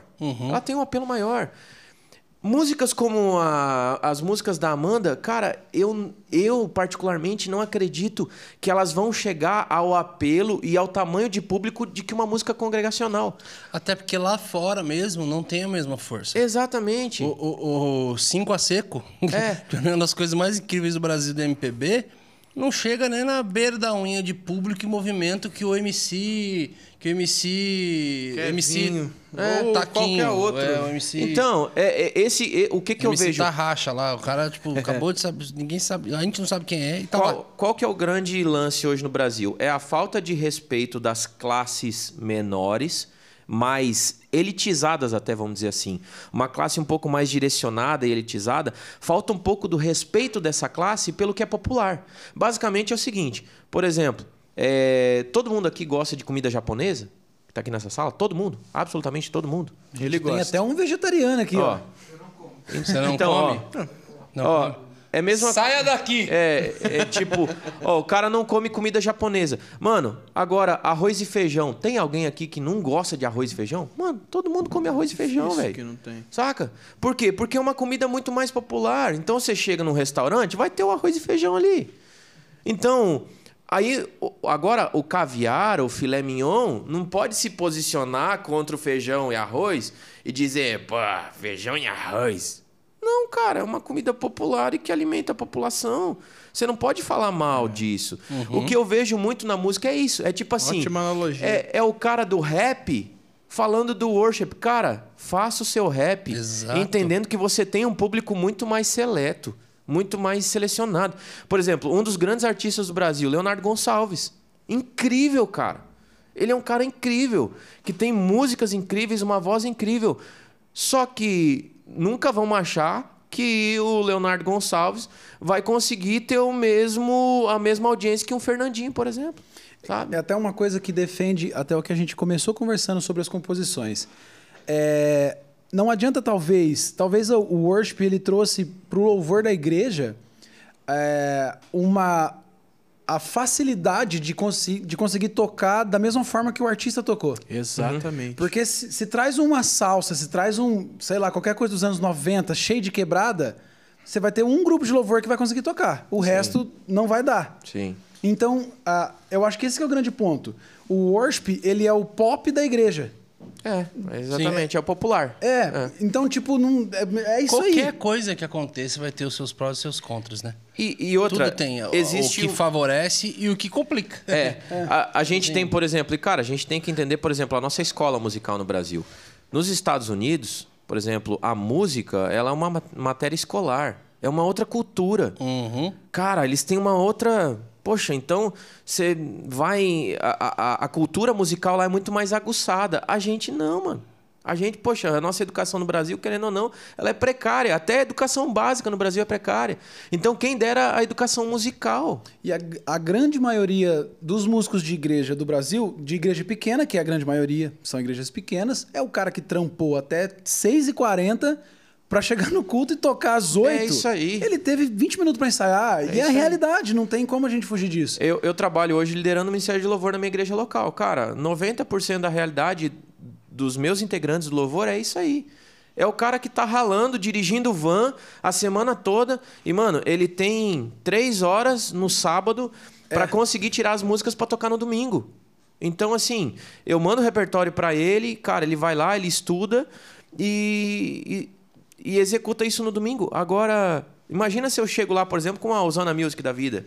Pá, cara, ele vai dizer assim: cara, eu amo tocar o meu instrumento, eu queria servir, mas eu não me sinto apto para executar isso daí.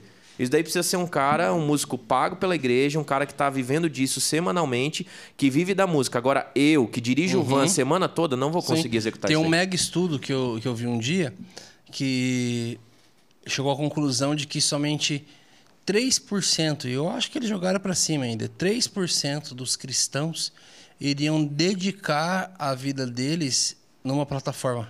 Uhum. Seja, é, seja em arte ou seja em palavra. Uhum. Sabe assim, é, é, muito pouco, né? Sim. Ao mesmo tempo, eu acho que é muito até. 3% é bastante o, o volume. Mas assim, é, e é bem fato e real.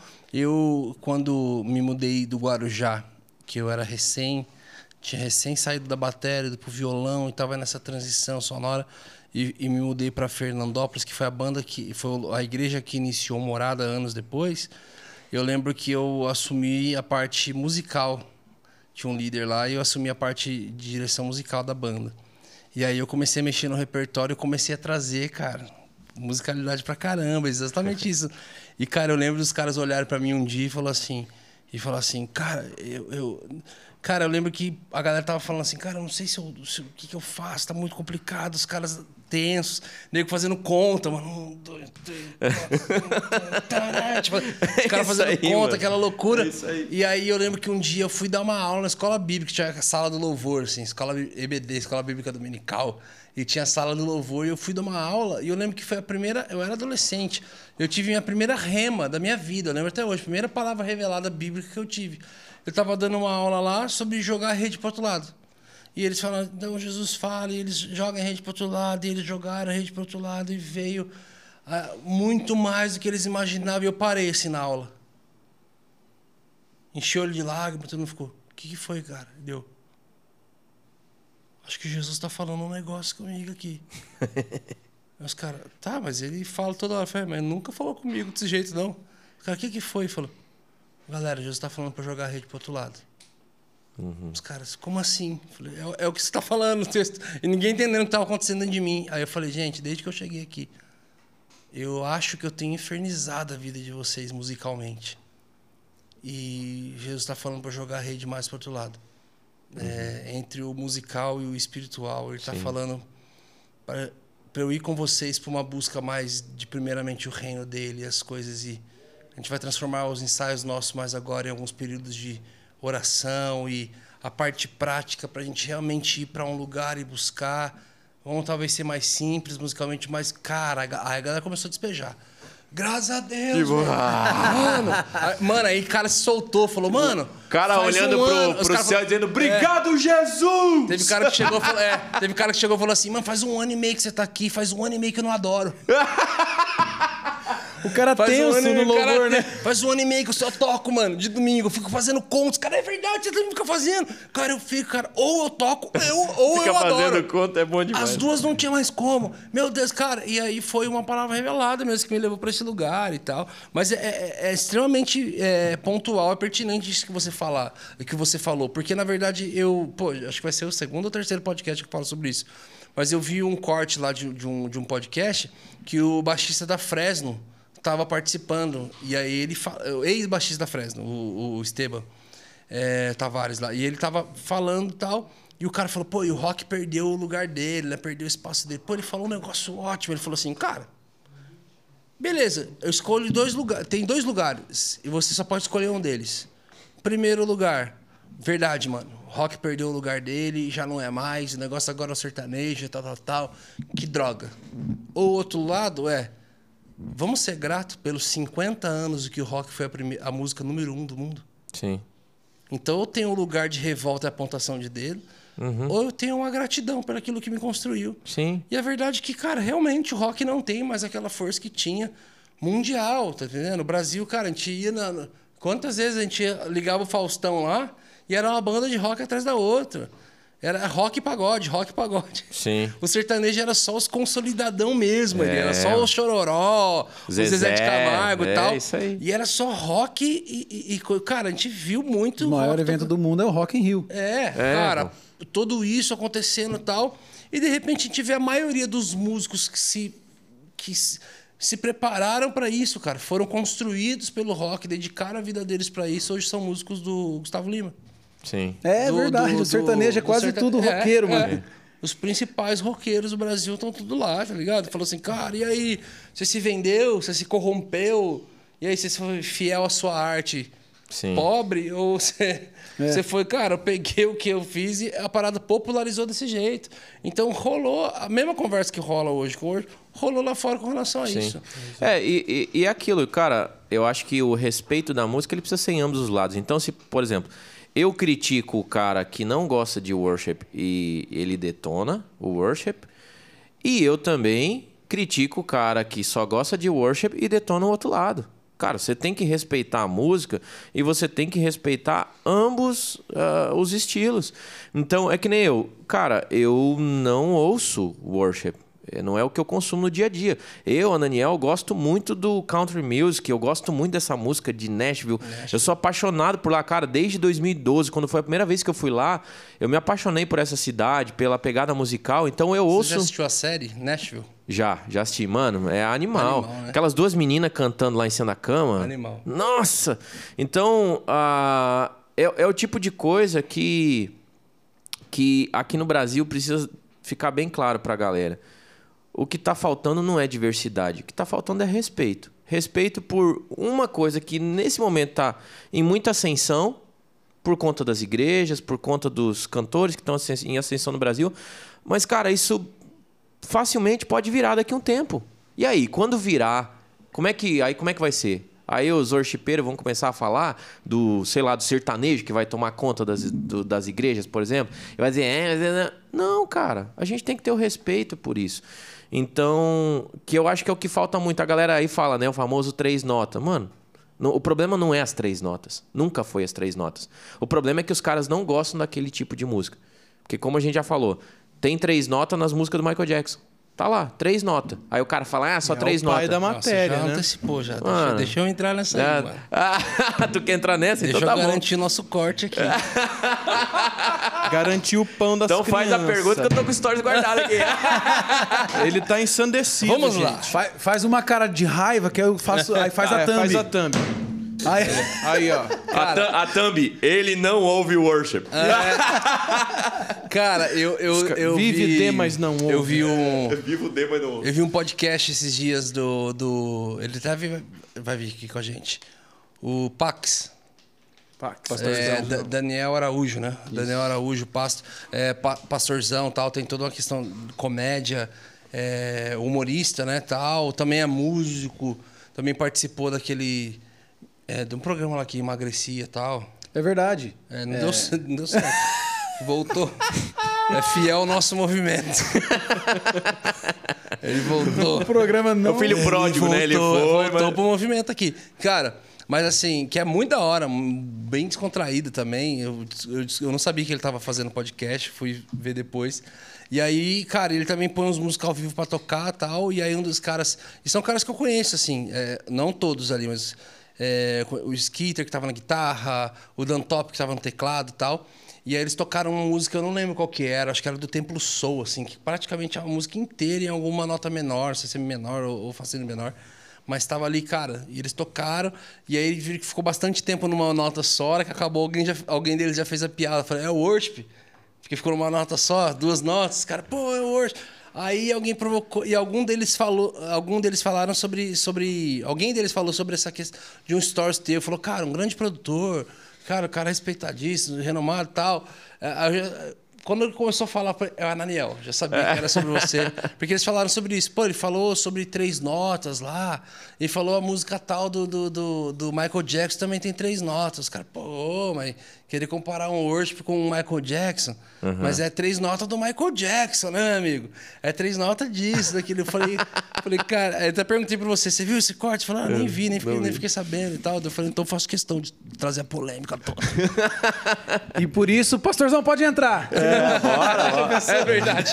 Já entra gruvando, tá ligado? já entra aquela, Confidencial, bicho. já entra aquela cena, aquele, aquele fundo, né? Já entra, já entra gruvando. Cara, esse, Casas de família, casas do worship. Casos de família. Esse, esse stories em, em questão é, é um stories que, que eu postei. É, não lembro a data que eu postei, mas é, inclusive eu fiz uma enquete. Eu fiz uma enquete e aí eu perguntei pra, pra galera, ó.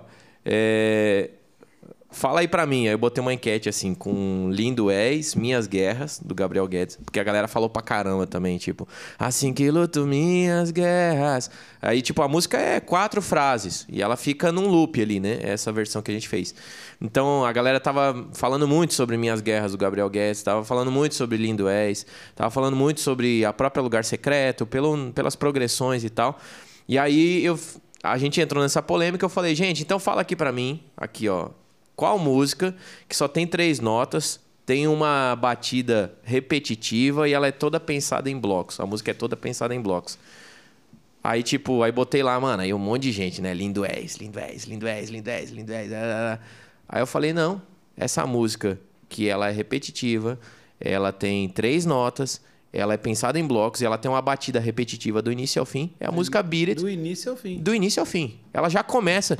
Tuca, pum, pum,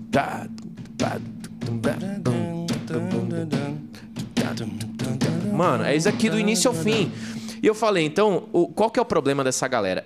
Eles, eles, o único argumento deles que seria plausível é dizer o seguinte: é chato e eu não gosto.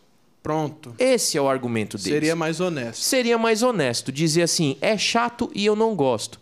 Agora, quando eles dizem três notas, mano, é um argumento burro, muito burro. Porque tu pega, por exemplo, grande parte das músicas pop de hoje em dia que são estouradaças e são animais. Mano, tem três, quatro notas. E elas são todas pensadas em bloco. Ou seja, a gente que trabalha com produção sabe. O Medina tá aqui, mano. Você não vai. Você pega um bloco aqui e você vai replicando esse bloco. Muitas vezes a própria música eletrônica, tu fez aqui uma progressão e tipo, mano, aqui ó, quantiza, copia, cola e trrr, bloco. E em cima daquelas três notas, tu pega a tua melodia e tu cria a tua música. Então, Faz a dinâmica, né? faz a dinâmica. Agora, dizer que ah, o worship é ruim porque é três notas. Não é um argumento válido. Porque esse argu- argumento é derrubado com outras músicas que não são worship e os caras curtem. Então, eu- acho que é isso. É, falta muito essa sinceridade de bater no peito e dizer, cara, eu não gosto. É. Não tem.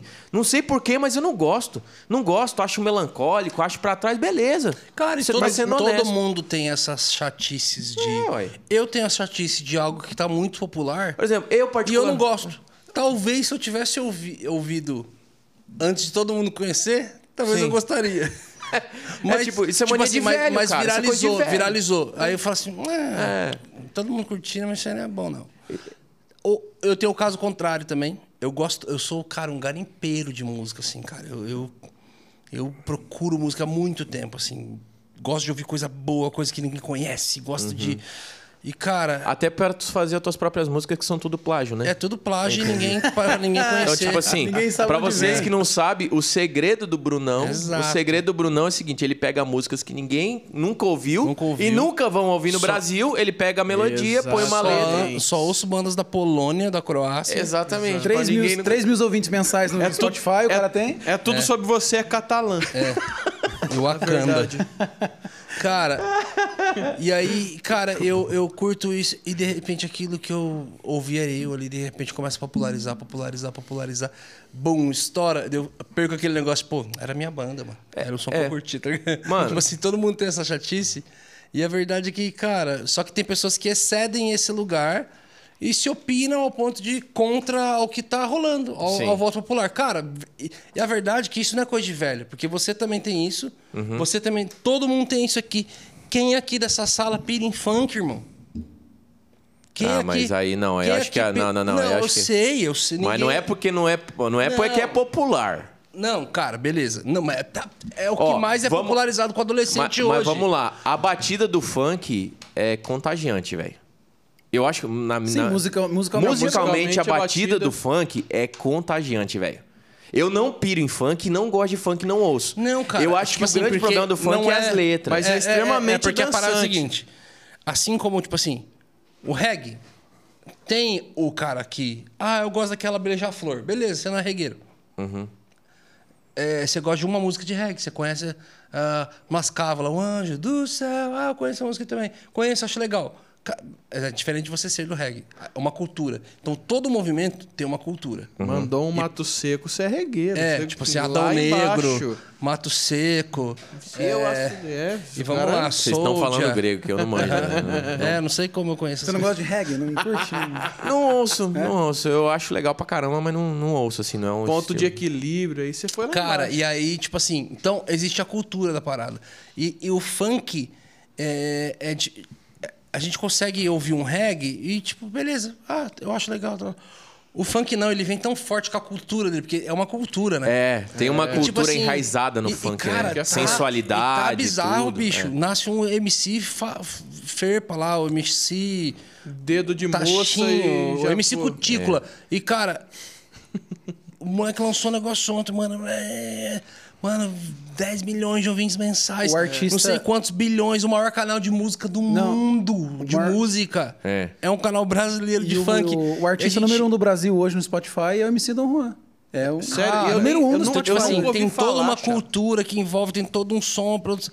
Cara, a gente ouve. e- a gente não gosta, cara. Eu não gosto. Eu não, não piro na, na, na, no- na cultura, no estilo de vida, no que está sendo cantado.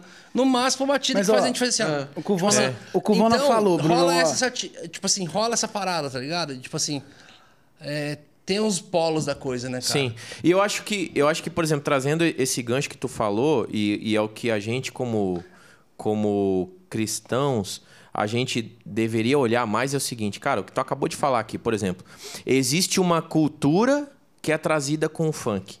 E aí nós, que deveríamos estar unidos, entendendo o poder da música e a cultura que essa música carrega e pode transformar e gerar numa sociedade, a gente fica com briguinha de se é worship ou não é. Exato. Boa. Cara, a- a- a- o, o funk consegue trazer uma cultura da sensualidade, promiscuidade, é, liberdade na cabeça deles. Eles, eles fazem, eles usam a música para trazer tudo isso dentro do pacote, sem que a gente perceba.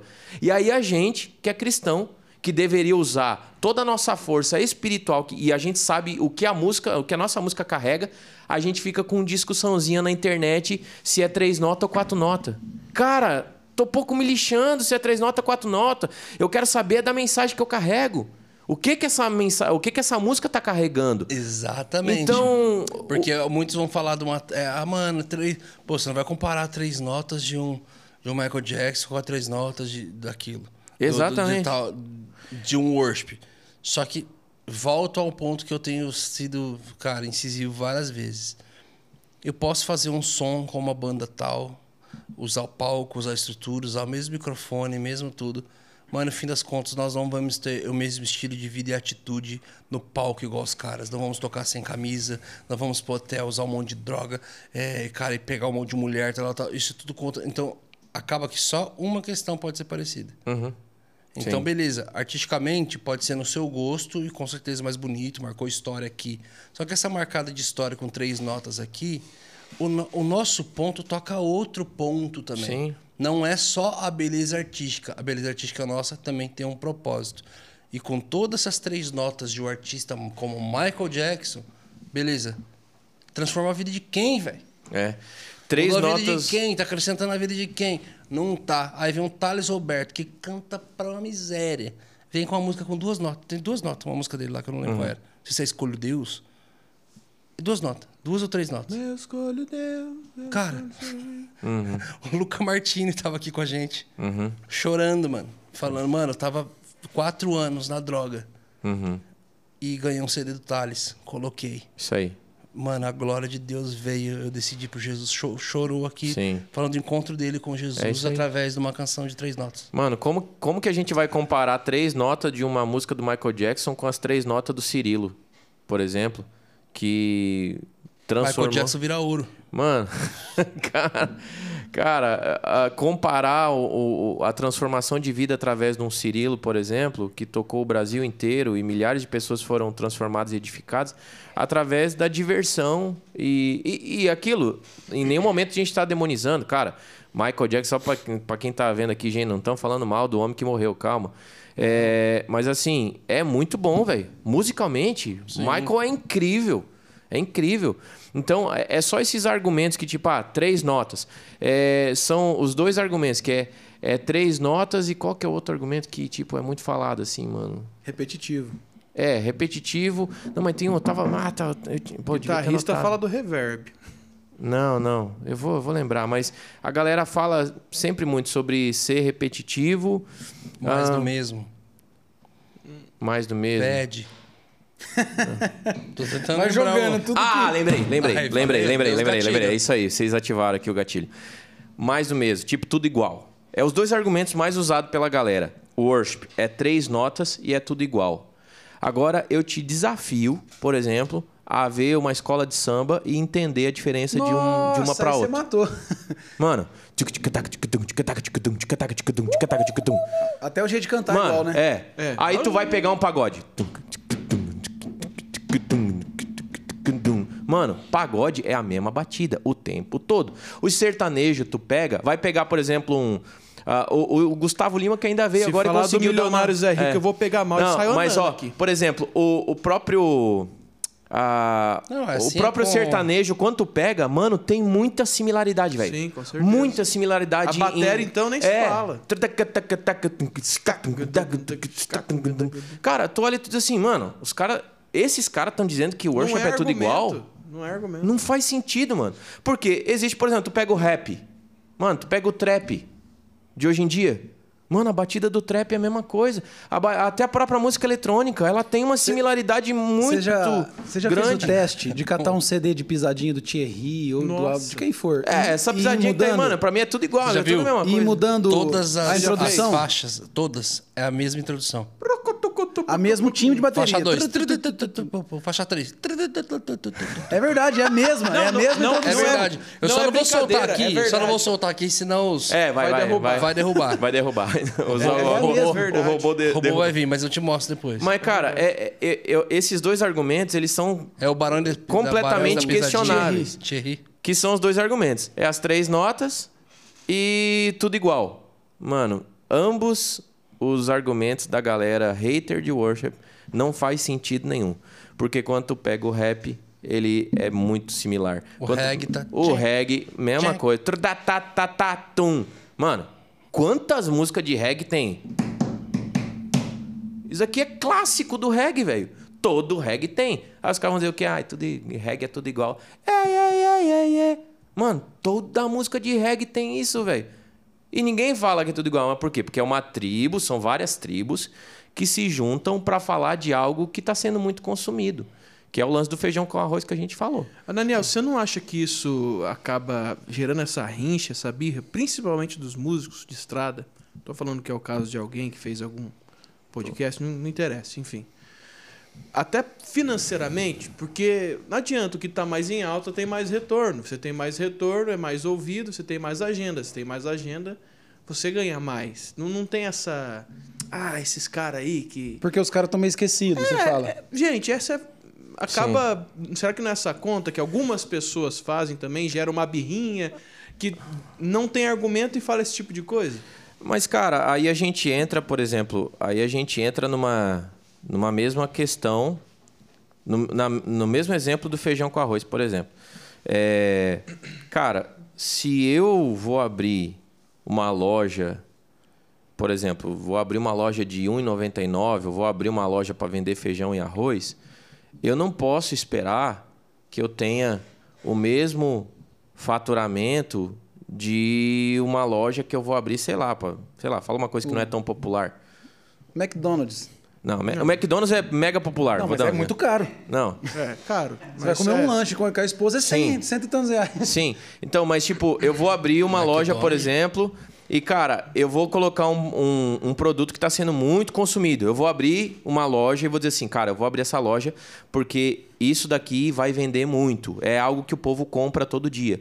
Agora você vai abrir uma loja que é algo muito direcionado para um público. Cara, provavelmente você não vai ter o mesmo sucesso. Você não vai abrir, conseguir abrir várias franquias, por exemplo, como uma loja popular iria abrir. Sim, sim. Então, uma Avan, por exemplo, da vida, que tá abrindo o Brasil inteiro, o cara vai abrir o Brasil inteiro. Cara, é uma loja popular. Sim. Obviamente, ele vai ter muito mais sucesso. E eu acho que o grande problema a dos. van e uma loja do tamanho da van vendendo só parafuso. É. E o grande problema dos Não é músicos. todo mundo ali que tá hoje precisando disso. Exatamente. Eu, eu, por exemplo, cara, eu sou muito posicionado e sempre ser em relação à questão musical. Em relação a. Até vindo para cá, por exemplo, eu respondi uma pergunta relacionada a isso. Eu acho que o grande problema é quando você se, se torna um escravo da música. E isso em qualquer profissão. A partir da hora que você não tem os seus valores bem definidos e você vive simplesmente pelo que aquela profissão financeiramente pode te oferecer, você vai virar um escravo dela. Ponto. A música é a mesma coisa. Então, por exemplo, a frase viver de música é meio questionável.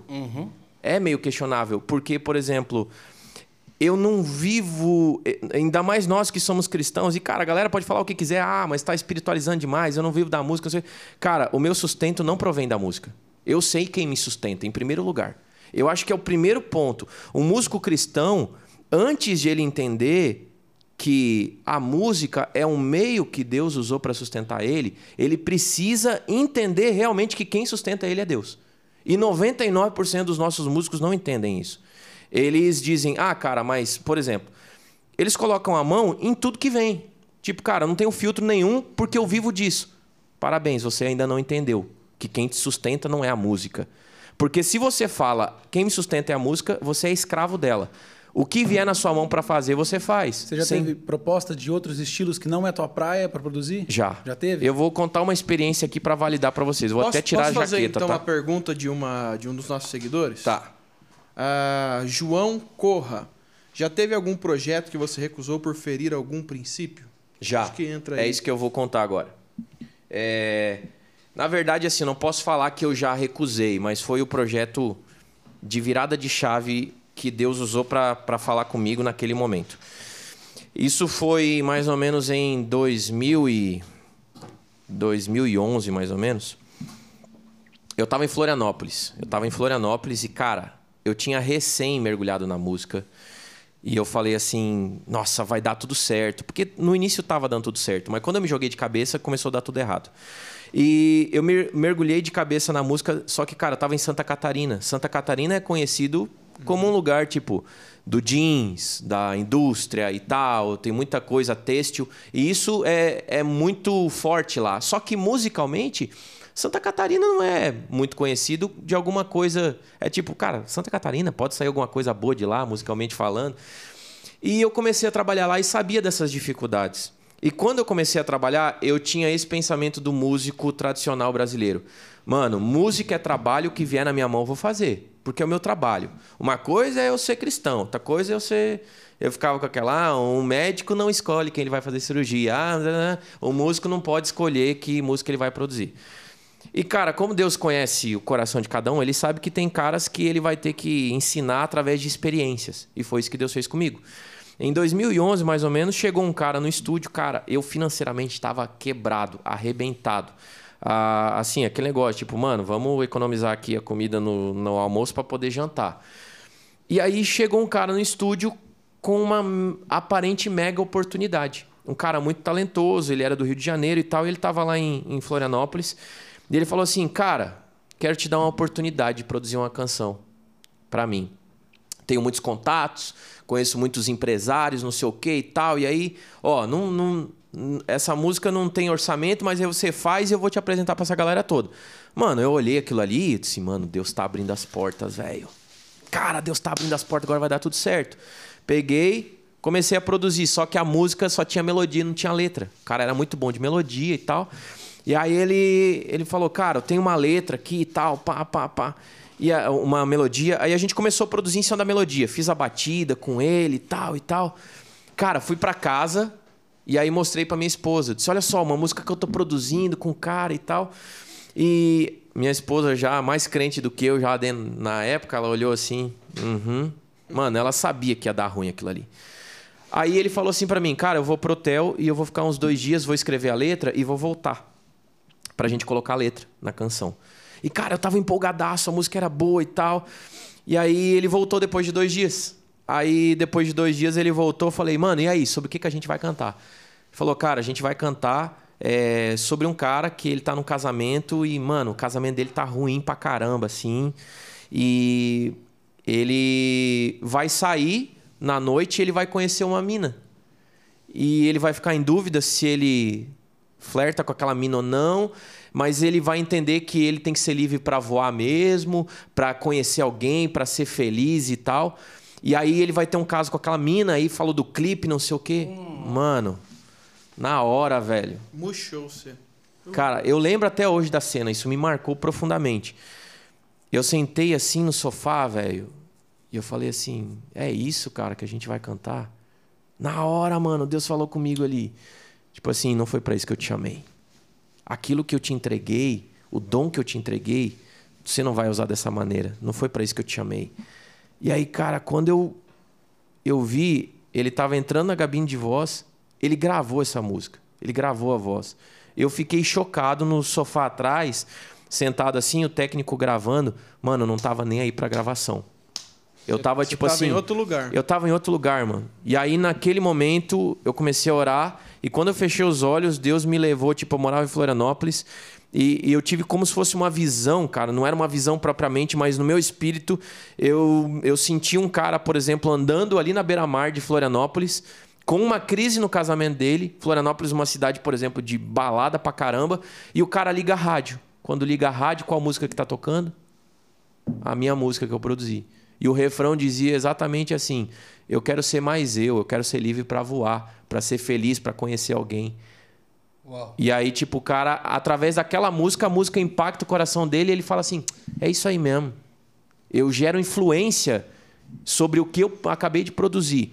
Mano, daquele dia em diante, na, a partir daquela experiência, eu falei: eu nunca mais vou colocar a minha mão em nada daquilo que eu não acredito. E, e para mim era mega desafiador, porque eu estava passando por uma crise financeira muito grande. Eu falei assim, Deus, eu não sei o que, que vai ser. Se precisar, eu volto para a Unimed, que era a empresa que eu trabalhava, eu volto para lá, eu vou para um supermercado, eu vou ser caixa de supermercado, eu vou ser gerente de banco, não interessa o que eu vou fazer. Mas eu não vou gastar minha vida em algo que eu não acredito. Nunca mais eu vou colocar minha mão em nada do que eu não acredito. E daquele dia em diante foi a minha virada de cha- de chave. Ali naquele momento. Cara, depois daquele dia, tudo que eu coloquei a minha mão só foram coisas que eu realmente acreditava. Então, é, nunca apareceu oportunidade para mim. Aí, aí os caras, tipo, talvez quem tá vendo aqui e que não concorda com esse meu pensamento, assim, ah, mas isso daí é porque você mora em Alphaville, você ganha direito autoral, você não sei o quê. Querido, a minha decisão que eu tomei Foi quando você foi tava... quando eu tava lá embaixo. E não pense que o dia que eu falei assim para Deus, Deus, a partir de hoje eu não coloco mais a minha mão em nada do que eu não acredito. Cara, não foi no outro dia, não chegaram com uma mala de dinheiro na, na, na minha porta dizendo assim, velho, ó, seguinte, Deus está te honrando, varão, porque eis que ontem ele te viu naquele sofá. Não, velho. A crise financeira continuou durante mais uns 3, 4 anos. Saca? Tipo, difícil, mano. Difícil, difícil. Logo depois desse tempo, teve uma época que eu fui passar, por exemplo, uns dias na casa dos meus pais, porque eu não tinha o que comer em casa. Mas eu falei assim: não interessa. Deus vai mandar pessoas que tenham princípios e que, através das minhas músicas, as pessoas vão ser edificadas e não arruinadas. Então, mano, daquele dia em diante. Então, hoje, por Deus do céu, pode chegar aqui, pode chegar seja quem for, Luan, Gabriel, seja quem for, mano, Gustavo, Gabriel. É a não tá- verdadeira batalha do propósito versus necessidade, né? Exatamente. Esse dia é extremamente decisivo. E você falou sobre a, a, a batalha financeira ali, a, a, a crise financeira tal, que estava e durou mais um tempo. E, na verdade, todo mundo coloca isso assim num lugar muito alto, porque realmente é a dor da maioria das pessoas, né? É, a- o curso, tá sempre vendendo em cima da dor de alguém e tudo mais. Sim. E, e a verdade, se tá ajudando a solucionar, amém. Mas a verdade é que muita gente consegue calcular também é que quando você, você beleza, você venceu a, a, a batalha, a sua dor financeira, só que agora ela te trouxe outras. Aham, exatamente. ela te trouxe outras, né, cara? É, e não é à toa que, cara, o maior número de, de pessoas com depressão, tem mais pessoa rica com depressão do que pessoa pobre Sim. com depressão. Sim. Então, tipo O assim. pobre, o pobre não dá nem tempo, né? Ele tem que trampar. É, O pobre É, tá com a cabeça tão cheia. é, esses dias eu vi a entrevista do Carlinhos Maia, pô, o cara é. é do, você tem noção que é, é do, o público dele é 250 mil, um story de 15 segundos. e o story do cara é assim, você chega nem a ver, de tanto que, que tem, tipo assim, o cara é multimilionário absurdamente, assim. Aham. E, e nesse vídeo ele falando, falou assim, cara, eu era muito mais feliz quando era pobre. Era muito mais feliz. Ele falou, "Ó, eu devia pros outros, cobrava na rua, comprava as roupas e não pagava. Ia pro 7 de setembro, o cara no meio da rua, oh, e aí, mano? Falou, cara, era uma loucura, cara. Eu falei assim, mas a hora que eu lembro, assim, é, falou, mano, eu era muito mais feliz, tinha muito mais. Eu falei, cara, então, é a falsa ilusão, né, de achar que Então, tudo cara, vai ser é, comprado e pago. o que me move hoje, por exemplo, se tu falar, ah, Daniel, o que que te move? Cara, o que me move é exatamente se você me perguntar, Daniel, como que você se define? Cara, eu não, me def- não, não consigo me definir nem como um produtor, eu me defino como um líder que Deus levantou nesse novo tempo para que através da minha história e do propósito que Deus colocou no meu coração, eu possa fazer com que a nossa geração musical possa entender que, cara, a música não é o fim, é um meio. Ela é um meio de cumprir um propósito.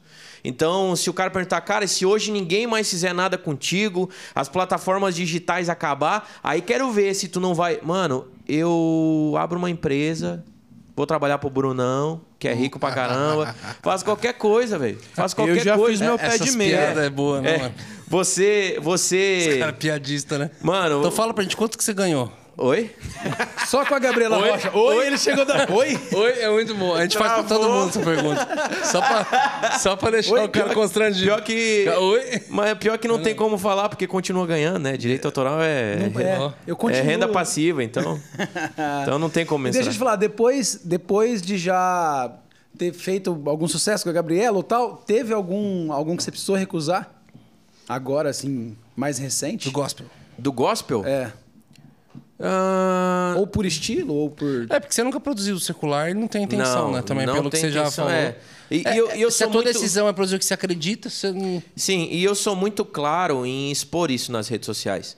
É, eu acho que tem uma grande classe, por exemplo, dos produtores que eles até talvez pensam igual, mas eles não tomam decisão por causa de duas coisas. Primeiro, eles são geridos pela necessidade. Cara, você ser gerido pela sua necessidade é terrível. Quando você faz algo por conta da conta que você tem que pagar na segunda-feira, acabou.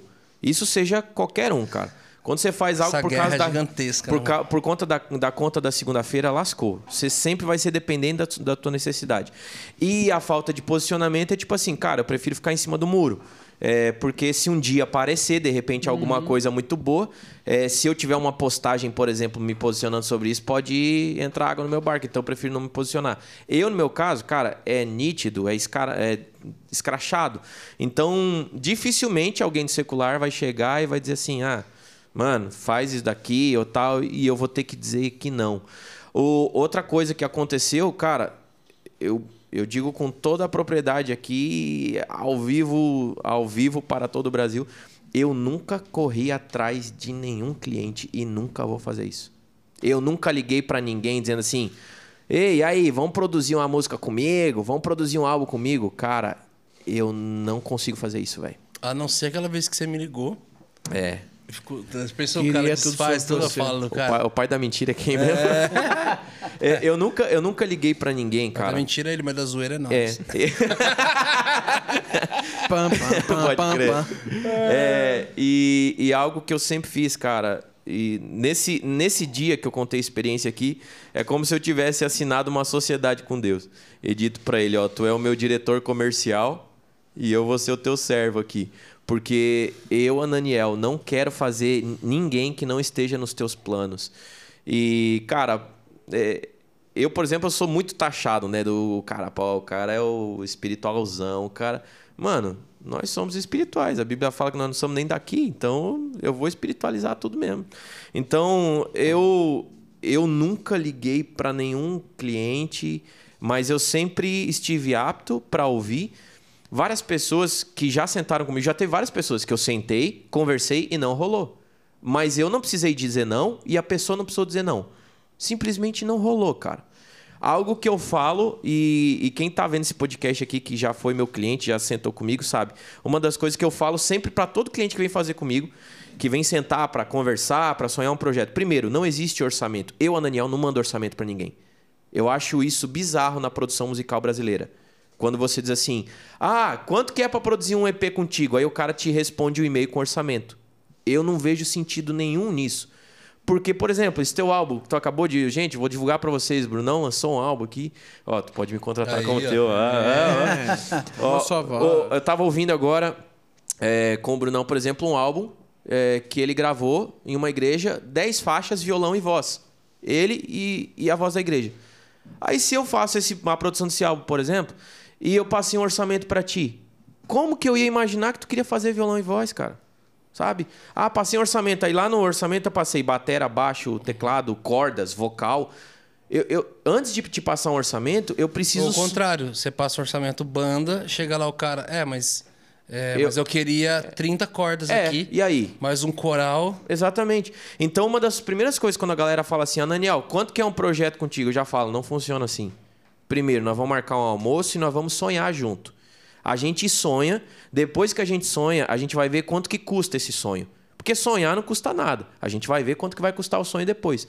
A gente senta, almoça, janta, tem um tempo junto, o cara expõe pra mim o que que ele pensa sobre o projeto, a gente sonha junto, vê se dá aquele match, aí eu bato e digo, eu vou fazer um orçamento pra você e a gente vai orar sobre isso, ver se dá certo. Várias vezes eu já fiz orçamento, mano, teve almoço, teve tudo e não rolou. Não rolou. Se, tipo, o cara entrou em outro projeto, naquele tempo ele acabou se mudando, indo pra outro lugar, enfim, não rolou. Nessas horas eu entendo o seguinte, cara, não era do plano de Deus que a gente fizesse aquele projeto ali naquele momento. Pronto, fechou. Ah, Ananiel, as tuas necessidades. Mano, nunca faltou nada. Nunca faltou nada. Você tem falado bastante também sobre o empreendedorismo Sim. musical, né? É, queria até te ouvir um pouco sobre isso, assim, o que, que você tem. O que, que isso te forjou? O que, que você aprendeu com isso? O que, que você tem ensinado um pouco pra galera a respeito disso? E também saber se no meio desse processo todo, porque aqui tem o, Ananiel que canta, o Ananiel que produz, o Ananiel que compõe, que e aí cada um tem um leque, né? O produz vários artistas de várias maneiras, né, tal. E também começou a empreender na área musical. Quais seriam esses empreendimentos? E se algum momento meio que você sentiu que estava se perdendo no meio disso tudo, assim? Ou você sempre acertou a mão no que empreendeu? Ou, tipo assim, de querer. Sabe o que o Paulo fala assim? Cada um flua na porção que Deus te deu. E de repente você fala, cara, olhar a porção que não era pra você e fala, cara, eu tô querendo viver aquilo que é do outro ali. E tal. Cara, é, eu, eu sempre. Eu acho até que os, os quatro anos que eu passei, por exemplo, dentro de uma empresa, que foi uma empresa de plano de saúde, serviu para que eu tivesse uma escola empresarial e depois viesse para a música.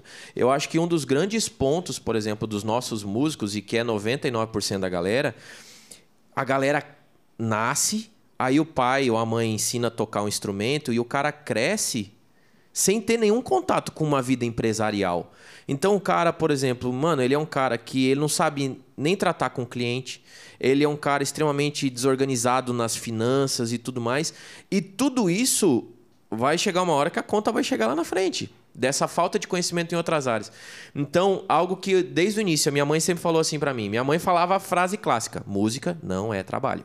Minha mãe sempre falou isso pra mim. E ela embutiu isso na minha mente e ela falou isso por amor. Por quê? Porque ela me amava. Ela dizia, ó, Daniel, vai trabalhar. Você, música é pra tu ajudar o teu pai no final de semana. Então eu comecei a trabalhar com 13 anos, por exemplo, eu comecei a trabalhar num, num programa de TV da própria Assembleia de Deus lá em Joinville. Foi o meu primeiro emprego. Comecei a trabalhar de manhã, estudava à tarde. Depois eu fui trabalhar num escritório de contabilidade de uma, panifica... de uma panificadora. Então trabalhava com emissão de nota fiscal e tudo mais, relatório, pá, pá, organização. Tinha horário para entrar, tinha horário para sair, tinha cartão para bater. Depois disso, fui para quatro anos na Unimed. E tudo isso foi me dando uma bagagem empresarial que grande parte dos nossos músicos não tem. Então, quando eu entrei na, na área musical e hoje, por exemplo, o, o principal conselho que eu posso dar para qualquer músico que está vendo esse podcast agora, cara, isso não é só na música, em qualquer outra área. Uma única fonte de renda é um suicídio. É uma coisa que pode te lascar do dia para noite. Então o cara se, pode. Se vem uma pandemia. Exatamente, a pandemia, a pandemia tá, tá aí para mostrar né? isso. Uhum. Ninguém esperava. Então, tipo, o cara, sei lá, vou dar um exemplo. Ah, mas eu toco com o Luan Santana e eu ganho 1.500 por show e eu tiro 30 mil por mês. É, daí um chinês espirrou aqui, psh, aí pronto, acabou o teu 30 mil por mês. Uhum. Porque você não tem mais o show. Então, é, tem um cara que eu, que eu sigo que é o o Flávio Augusto, cara, ele fala uma frase que sempre me marca muito. Ele fala: estabilidade não existe. Nem casamento, união estável, por exemplo. Mano, se você não cultiva o teu casamento, teu casamento morre do dia para noite. Então, a estabilidade ela não existe. Então, isso eu sempre eu sempre tive na minha mente que tipo assim, cara, eu nunca posso depender de uma única coisa só. E aí eu comecei a ter esse lance realmente de empreender em outras áreas e entendi que uma das grandes coisas que a galera precisa entender, o grande ponto do, do empreendedorismo é você resolver um problema. Então, o DJ PV, por exemplo, que é um cara que me ajudou pra caramba na minha visão é, de empreendedor, ele sempre falou: Daniel, você não vive da música, você vive da solução da música. Se a tua música não soluciona o problema de alguém, ela não vai fazer sucesso. Ela não vai dar certo.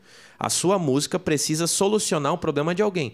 Então, por exemplo, a sua música precisa solucionar o problema de uma igreja que precisa trocar repertório, ou a dor de um coração que precisa ouvir aquela mensagem que você escreveu e vai tocar o coração daquela pessoa. Então, na verdade, a, a solução que a música traz é que realmente faz sucesso. Né? Seja ela uma solução, tem gente, por exemplo, mano, eu quero encher a cara, quero me divertir. Qual, qual que é a solução para eu me empolgar aqui? É uma música. Querendo ou não, aquela música está solucionando o problema de tal pessoa. E grande parte dos nossos músicos, quando você fala de problema, o cara foge. E na verdade, toda a galera que ama empreender e que quer se dar bem na vida, financeiramente falando, quando você olha um problema, você não, você não corre para outro lado. Eu, quando eu vejo um problema, eu corro em direção a ele. Eu digo, mano, tá aqui uma grande oportunidade. Então, por exemplo, é, uma das coisas que eu lancei é uma escola de produção musical, por exemplo. Eu sei que é uma dor muito grande da galera. É um problema. Eles querem saber o que acontece nos bastidores e eu vejo, o Brasil é carente de produção musical. Isso é um problema. O que, que eu faço? Vou solucionar. Existe uma carência de composição. O que, que eu faço? Vou solucionar. Os ministros de louvor da, das igrejas, por exemplo, estão desamparados e precisam de uma solução. O que, que eu vou fazer? Eu vou solucionar. Consequentemente, você começa a ver resoluções de problema. Todo mundo que resolver, que chegar perto de mim, por exemplo, e resolver meu problema, vai ganhar dinheiro comigo. E não tem nenhum problema em relação a isso. Contanto que você resolva o meu problema.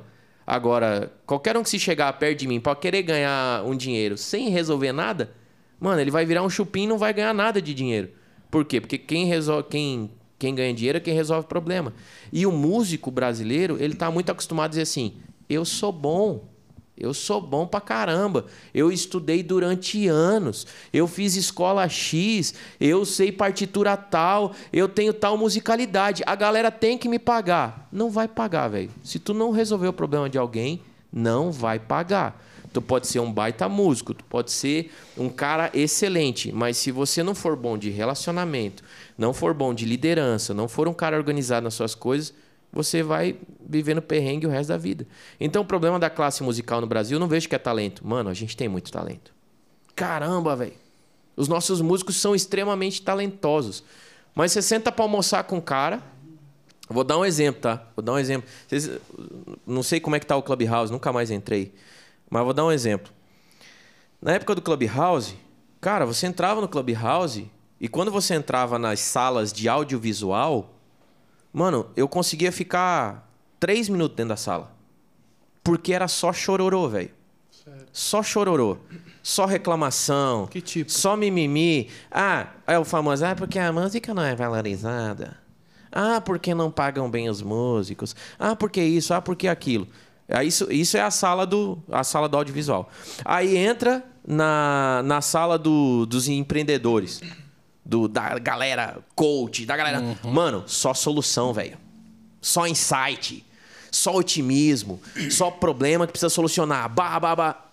Os caras estão ganhando dinheiro porque a nossa classe só quer ficar chorando as pitangas. Só quer se reunir pra dizer: pô, cara, minha mãe não dá, porque isso. Mano, resolve, velho. Resolve, para de reclamar. Para de ficar falando de X ou Y e começa tipo assim, beleza, a música não é valorizada, o que que a gente precisa fazer para valorizar a música? Vou, vou dar um exemplo para vocês. Mano, isso aqui, o que vocês estão fazendo aqui, é uma forma de resolver dor e problema. Então, a quantidade de conteúdo que vocês estão gerando para pessoas que vão ser transformadas a partir do, po- do podcast. Então, esse podcast, mano, daqui a pouco o Brunão vai ser muito mais rico do que ele já é. Óbvio, todos vocês aqui vão ser muito Amém. mais ricos. Profetiza. Amém, amém. Abra sua boca, profeta. Profeta. É. Amém, Por pai. quê? Porque vocês estão solucionando um Faltou problema. uma chá, fazer o gilete tocar o chofar. Então, assim, cara, e aí, e é muito louco, porque nesse caso, tendo propósito saudável ou não, se você resolver um problema, você vai ganhar dinheiro. Então, aqui a gente entrou agora num, num assunto exclusivamente sobre ganhar dinheiro. Mas, obviamente, que isso que vocês estão fazendo aqui, unido com a causa que vocês levantam, mano, quem que não. Esse é o sonho de todo mundo. Você levantar uma causa que vai servir pessoas, que vai somar no reino e você ainda, de, de certa forma, vai resolver problema das pessoas e vai ser remunerado por isso. Isso é o sonho de todo mundo. Só que as pessoas invertem, elas querem primeiro ser remuneradas. Primeiro você me paga para depois eu resolver o teu problema. Não, velho. É primeiro você resolve o problema e depois você vai ser remunerado por isso. Quanto mais problemas você resolver, mais você vai se tornar indispensável para as pessoas. Consequentemente, mais você vai ser valorizado. Então, Uhum. quando a música, mano, a música não tá desvalorizada, é o que a gente Cara, acabou de falar. Exato. Tá aqui, velho, se- se a Spotify, conver- Se a mano. conversa for essa, sempre vai ter, cara, no, me- no mesmo nicho, vai ter milhões de pessoas fazendo a mesma coisa. Sim. Alguém vai estar resolvendo problema e se destacando.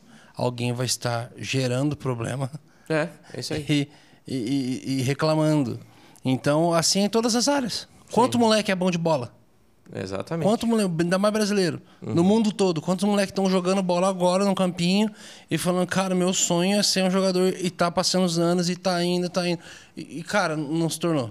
Vai entrar no Clubhouse e ficar falando que foi falta de oportunidade, falta daquilo. Cara, beleza, alguém se destacou, alguém se deu bem, alguém Sim. não se deu bem. Cara, qual é a dor, como se resolve o problema daquele cara que não se deu bem, que eu poderia fazer diferente, que eu aprendi com isso. Por aí vai. A gente comentou aqui no nosso resenha Hub, Hub Resenha, como que vai ser o nome daquilo? Eu não sei também. É um, um hub só entre a gente mesmo aqui. E bem legal.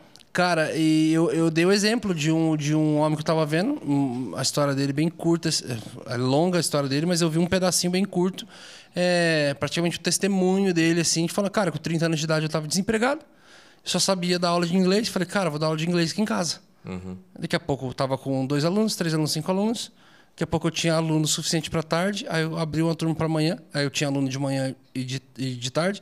Daqui a pouco eu abri mais um pouco, eu tinha de manhã, de tarde e de Fazia meu primeiro objetivo. Pô, professor, se eu ganhar mil conto, tá lindo. Se eu ganhar dois conto, dois mil, falo, pô, tá ótimo. Se eu ganhar três, estourei no norte. Então eu vou trabalhar bastante, porque meu objetivo é ganhar dez conto. Aí ele foi, ralou, deu tudo que ele podia. É, falou, cara, em três meses, quatro meses eu bati o objetivo de 10 conto. Sim. Ele falou, cara, e agora? Pode crer. Falou, e agora? Agora, se eu tirar 30 dias de férias, como é que vai ser minha renda? Como é que vai, o que, que vai acontecer? Ele falou, não, então eu preciso multiplicar isso daí.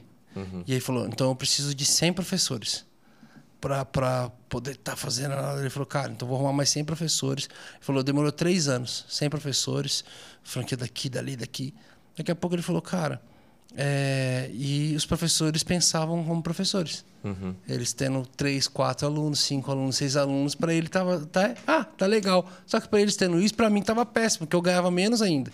Eles ganhavam pouco e eu ganhava menos ainda desse retorno todo. Aí falou assim, aí foi onde a minha mente de professor começou a transformar numa mente de empreendedor. Ele falou, não, cara, então a conversa é outra. Eu, obrigado professores, eu também já não me me, me posiciono mais como um, somente eu preciso ser um professor empreendedor. Ele começou a empreender. Esse cara se chama Carlos Wizard. Uhum. Então, assim nasceu a escola de inglês Wizard, cara, gigantesca. Então, Sim. é, arrumando mesmo, tendo um problema, tentando solucionar. E a verdade, eu acho que a frase, o jargão do, do empreendedorismo é amar pessoas e resolver problemas, né? É isso aí. É isso É, aí. não, tem, um- não tem uma maneira melhor. A minha filha, na escola dela, entrou a matéria de empreendedorismo, assim, fiquei bem feliz. Mano, E é- na escola dela, na- É. uma das gra da grade lá escolar tem empreendedorismo e tal, e ela falou: Papai, tá falando empreendedorismo, mas, o que, que é empreendedorismo? Falei, filho, empreendedorismo é quem empreende, é o empreendedor. É quem, é. E o que, que é o empreendedor? Eu falei, é quem ama pessoas e resolve problemas para continuar amando mais pessoas. Sim, é isso aí. Ela, "Uau." Então eu falei, então vamos na prática, filho. Eu vou, vou construir em você conforme o tempo aí.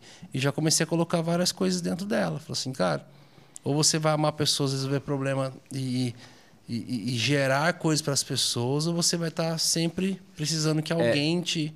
E, e a, nossa, a nossa classe, cara, a gente, a gente ama o que a gente faz.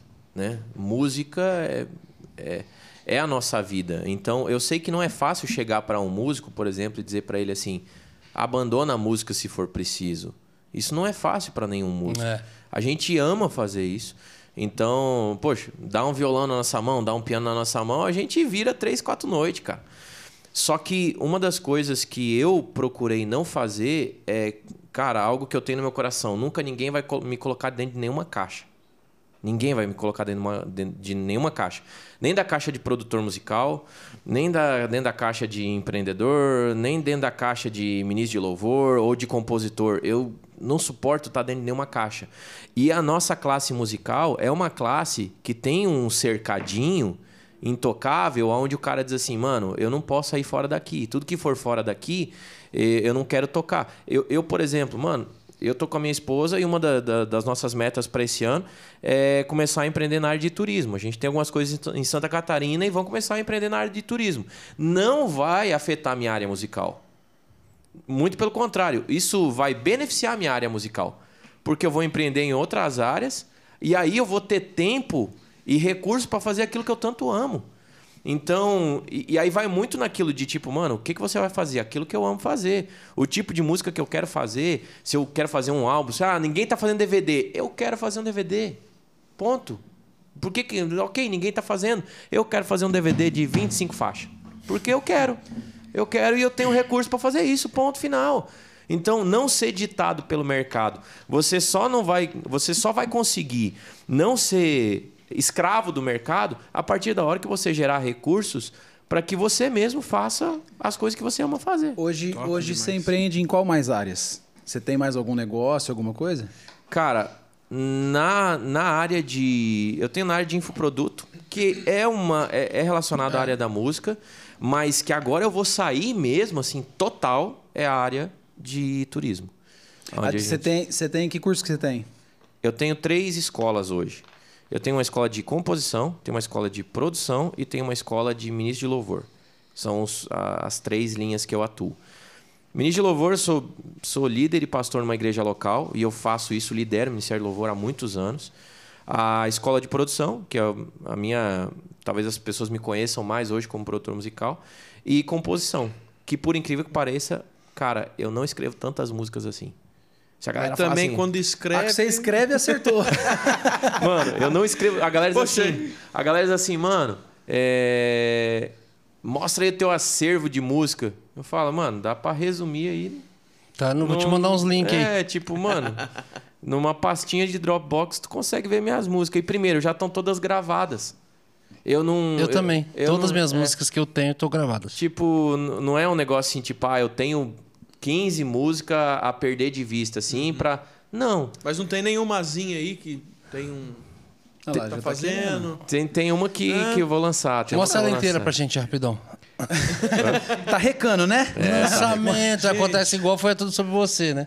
Sai Não, primeiro, nossa, né? sai primeiro Deixa eu te que fazer uma pergunta. Sério? Sabe dessa? Ah, é verdade, você é numa igreja, né? É, Uma te ministrou só o refrão, assim, só pra experimentar, sabe? Aquele teste, vamos ver qual é. Cara, e gravaram, postaram no YouTube. Tá certo Voltamos pro. Brasil, foi fora do Brasil. Voltamos pro Brasil, na semana seguinte a gente foi fazer uma agenda, não sei onde, e aí o pessoal começou a pedir lá embaixo, eu senti, assim. Aí eu cantei, a galera, ah, tempestade. Falei, o que tá acontecendo, mano? O nosso tecladista, ele já, vou ver. Eu acho que vazaram. Estados Unidos. Aí ele foi. Estados Unidos. Cara, ele achou, falou, mano, postaram esse link aqui já, cara, tava com um milhão já, assim, de música nova do Morada. Bateu Eu falei, isso? Eita, pega, bateu. Meu um milhão e poucos pai de só o refrão da música. Amado. Eu falei, Deixa eu te fazer uma pergunta. Aí eu não conseguia nem monetizar. Que eu falei, então, vamos pegar, mano. Que é minha, pô. Música minha, pô. Cara, Ele Ó, se imitação. imitou com a língua pra fora. Cara, aí eu, aí eu disse, mano. cara, e aí eu fui. Aí eu liguei pra galera, falei, cara, mas não tem, tipo, teria que ter o registro oficial da música aqui. pô. Ah, não era registrado, não era áudio nada, não é verdade. Eu falei, nossa, eu preciso Nossa. correr. Falei, como é que eu vou registrar só Passou um um refrão, apuro. cara?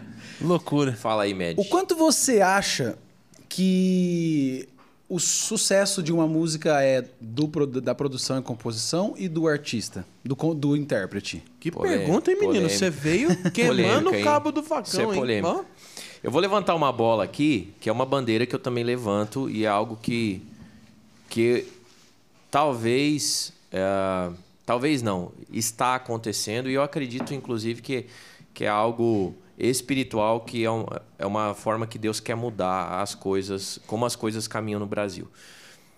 Nos Estados Unidos, é o seguinte, ah, vou, vou trazer no Brasil. No Brasil é o seguinte, o produtor está aqui, o artista tá aqui, tá? Nos Estados Unidos, o artista tá aqui e o produtor tá aqui, caminhando lado a lado. tem esse reconhecimento natural lá. Muito. Uma, vou, vou dar uma, vou dar um exemplo claro. Grammy Latino. Por que, que eu recebo a estatueta? Eu sou um produtor, mano. Eu sou o cara do bastidor. Por que, que eu recebo a estatueta? E é uma cultura de lá. Porque lá nos Estados Unidos a cultura é o seguinte, cara, o produtor, ele é muito importante na carreira do- de um artista. Fundamental. É, aqui no Brasil é tipo assim, ah, vou dar uma chancezinha pro produtor que tá começando. Essa cultura precisa mudar, é ridícula essa cultura. Então é por isso que talvez nós estamos tão atrás quando a gente olha no quesito musical. Porque a nossa referência é sempre, nossa, os gringos, os gringos, os gringos. Mas também eles agem de forma diferente em muitos quesitos. Exato. Na então, base, né? é, aqui é muito assim, tipo, o artista. Ah, não, é, eu que fiz determinado produtor. Quer dizer, ai do produtor se Inverteu. falar que ele, que ele fez determinado artista. Inverteu o papel. Sabe? É. Então, assim, eu não acredito que o produtor é mais importante que o artista e não acredito que o artista seja mais importante que o produtor. Legal. Principalmente se tratando de nós falarmos de cristianismo e irmãos, mano, nós estamos lado a lado aqui, cooperando. Cooperando para que realmente aquele artista, naquele poten na- no potencial que ele tem, possa crescer. Então, respondendo a tua pergunta, eu acho que é 50-50. Eu acho que é 50-50. É o produtor entender a identidade do artista, é, olhar para ele, enxergar o potencial, ver o repertório certo, se necessário for, compor músicas com aquele produtor, com aquele artista e automaticamente tudo isso sem a interpretação do artista, sem o lado do cantor, sem o lado da voz dele chegar ali e dar tudo que ele tem, pode também prejudicar o projeto. Então, pode ser, pode ser sim que tenha um grande produtor com um grande projeto, o artista não se dedicou e o projeto não foi por conta por culpa do artista, ou pode ser que tenha um grande artista Tá. que também tem um produtor que E é mais ou quem menos. tá assistindo, porque até, até quem é. Essa dúvida, muita gente que tá assistindo a gente tem. E gente que é da música tem essa, essa dúvida, e gente que não é da música quer entender mais ainda.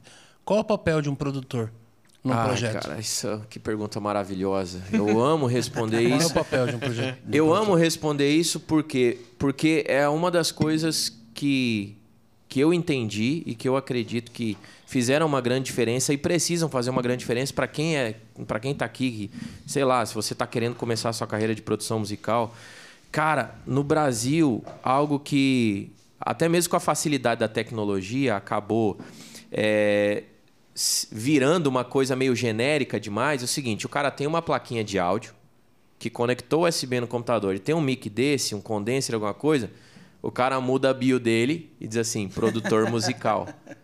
Por quê? Porque eu tenho uma placa, eu gravo e eu faço, uh, eu faço arranjo. Cara, produtor musical não tem a ver com arranjador.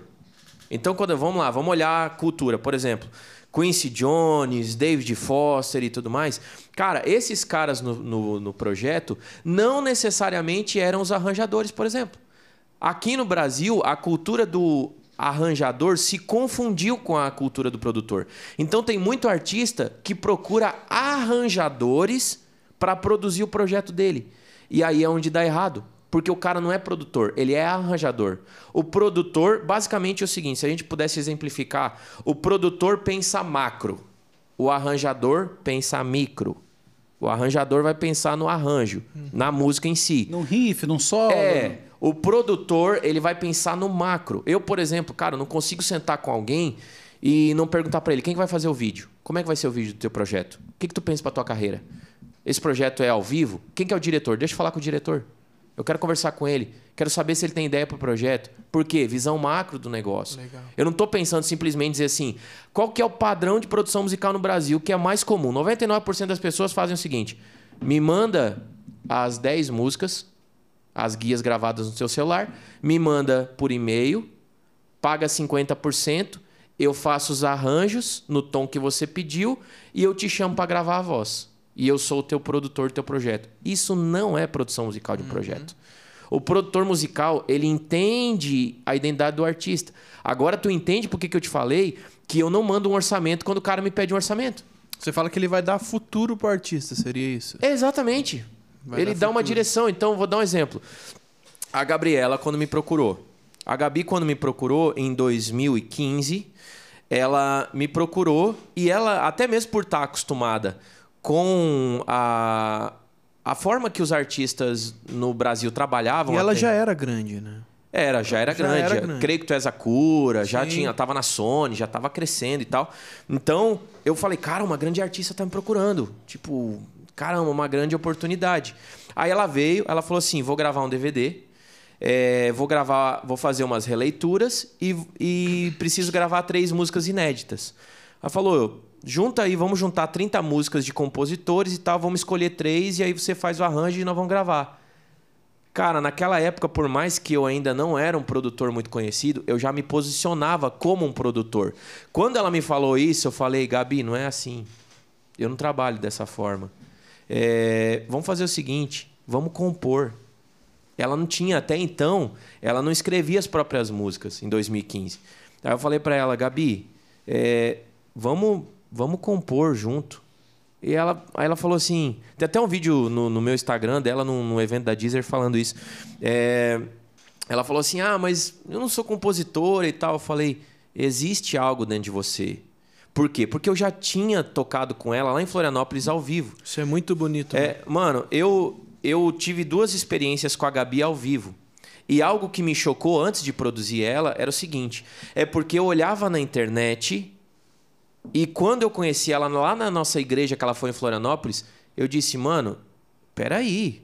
É diferente, né? Cara, ela na internet meio que estão pintando ela assim, bonitinho, slow motion no clipe. Mano, ela chega aqui, Ela ela, tira o sapato. É. Ela tira o sapato, baixa a cabeça, fica de lado e aqui, ó, velho. Eu disse, meu, o Brasil precisa conhecer essa Gabi aqui. O Brasil precisa conhecer essa Gabriela aqui. E o Brasil não conhece porque a, a galera tá pintando de clipezinho na internet. Então, quando ela me procurou em 2015 para fazer o DVD, eu falei, cara, ela tem alguma coisa, ela tem uma mensagem para passar. É, não, não é só pegar música de outros compositores. Aí ela falou, ah, não, não escrevo e tal. Eu falei, vem para São Paulo. Mano, eu fui dando muito tiro assim, tipo. Falei, mano, isso pode ser um tiro no pé, velho. Porque eu tô falando com uma artista que é muito grande. Eu tô. Eu tô aí caminhando, beleza? Cheguei em São Paulo, mas não tenho tanto nome assim. E eu tô falando pra ela, vem pra São Paulo. Ela, beleza, vou. E aí ela falou, tal dia, a gente marcou a data. Mano, aí aquele sentimento no meu coração, assim, sabe aquela insegurança? Mano, e se E ela agora? Vier, se ela vier e não fluir E nada. não sai velho? nada. Tipo, mano, se ela vier e não sair nada. Aí eu falei, não, mano, eu sei que Deus tá nesse negócio, bora. E ela veio. Ela veio, a primeira música que a gente escreveu junto foi a música Me Aproximou. Aí eu sentei com ela no estúdio, aí eu falei, o que que tá queimando teu coração? Eu lembro até hoje a pergunta que eu fiz pra ela. Eu perguntei assim: Essa pelo nome eu não associei. Qual é? Quebrou o abismo entre nós. Linda também. É. E aí a, a primeira a primeira coisa que eu perguntei pra ela foi o seguinte: o que que você fala nas suas ministrações que você gostaria de cantar? Ela falou: Nossa, eu tenho meditado muito na passagem que nem a morte, nem a vida, nem principados, potestades vão poder me separar de ti e tal. Eu falei: Bora, então nós vamos transformar isso em música. Que legal. E aí foi onde a gente a ponte nem a morte, nem a vida, nem poderes vão nos separar. Essa é a ponte da música e ela vai repetindo e vai cantando. Falei, exatamente, era isso que você queria falar e agora você vai cantar. E, e cara, surgiu a primeira música. Surgiu essa primeira música. A segunda música que eu escrevi com a Gabi foi Atos 2. Então a gente estava em estúdio e tal. E foi interessante porque Atos 2 foi a última, mano. Assim, ó, foi aquela, aquela música que chegou aos 48 do segundo tempo. Aham. Então eu falei pra ela, eu tô sentindo que ainda tem uma música pro projeto. Ainda falta uma música. Tem uma música que tá aqui, ó. A gente só precisa acessar ela. E a gente acessou Atos 2. Então, é, no- desde o primeiro DVD, o que que eu fiz? Então saiu as três. É, não, o Lugar Secreto foi depois. Ah, tá. Em outro projeto. Naquele DVD saiu a Atos 2, Me Aproximou e uma música que eu já tinha escrito lá atrás, ela ouviu e gostou, que foi a Me- a Meu Salvador. Jesus, és meu Salvador. É uma música mais up, assim, bem é legal, legal, também. é legal. E aí a gente produziu esse DVD. Aí você diz assim, ah, Daniel, você fez a Gabriela? Não. Eu simplesmente, como produtor, entendi a identidade dela e servi para impulsionar quem ela era. Porque eu já tinha tido contato com ela ao vivo, tinha visto ela ao vivo, tinha visto o potencial dela ao vivo. Falei, Gabi, teu projeto tem que ser ao vivo. O pessoal precisa conhecer o lado ministra de adoração que você tem. E ela estava nessa fase. Ela falou: eu- eu preciso fazer um DVD de ministração. Eu quero realmente ser conhecida no Brasil como isso. Que as pessoas conheçam a minha identidade, aquilo que Deus me deu. E- Na verdade, a galera conhecia ela como cantora. Ela queria Cantora. agora mostrar que ela era ministra. Exatamente. O pessoal conhecia como ela, ela como a cantora do Creio que Tu és a cura, né? Ah, can- E aí... E do DVD do Thales. É, do, do DVD do Thales. Eu falei, mano, quando ela chega na igreja, velho, o céu desce, mano. Ela precisa gravar um projeto assim. Depois daquilo ali, a gente só gravou o projeto nessa pegada, entendeu? Animal. Então, foi o DVD. Aí, logo em seguida, aí, de- depois do, da explosão do DVD, foi interessante, porque aí a gente pensou assim, mano, e agora, velho? Depois de algo tão grande, o que que vem? Porque Atos 2 tomou conta das igrejas do Brasil, e daí tu fica naquela assim, tipo, meu Deus. Aí, no coração do compositor, né? Preciso escrever o Atos 2, cara, pelo menos igual ali, pra não ficar feio. Tipo, a gente tava um pouco com esse sentimento no coração. E, cara, a gente entregou em oração mesmo. Eu entreguei em oração. Não sei se isso estava no coração dela, mas no meu tava. E no estúdio a gente entregou. E eu senti sair aquele peso dos meus ombros, tipo assim, cara, não é vocês que fazem. Vocês são um canal para eu fluir através de vocês. Estejam livres para que aconteça. E aí veio o EP Céu. Aí veio Eu Navegarei, que a gente fez uma releitura de Eu Navegarei, que também explodiu, tá com 200 e poucos milhões. É, aí Lugar Secreto tá batendo 500, não sei se já bateu 500 milhões. Nossa, 500 milhões 500 bateu? milhões, cara.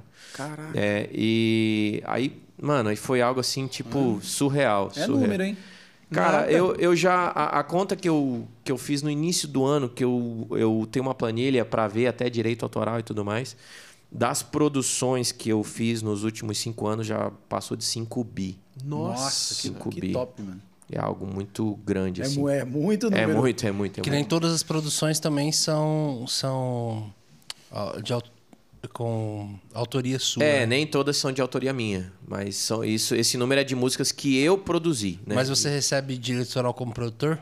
Não. Não, né? Só como Só o compositor. ECAD, né? Que, que, que, que É. é o produtor, né? Na verdade, o produtor nem recebe ECAD, mano. Isso é muito louco. O produtor não recebe, Sério? só músico. Músico, compositor e intérprete. Cara, eu tinha visto uma matéria um dia do. do, do... Ah, como que é? Do, do Borges, né? Uhum. É, falando que ele tinha recebido muito lá pela Aí Se Eu Te Pego e tal, e ele foi o produtor, não foi o compositor. Mas só se ele foi o produtor fonográfico. Hum, O produtor fonográfico é quem banca o projeto, não Uhum. quem, quem produz.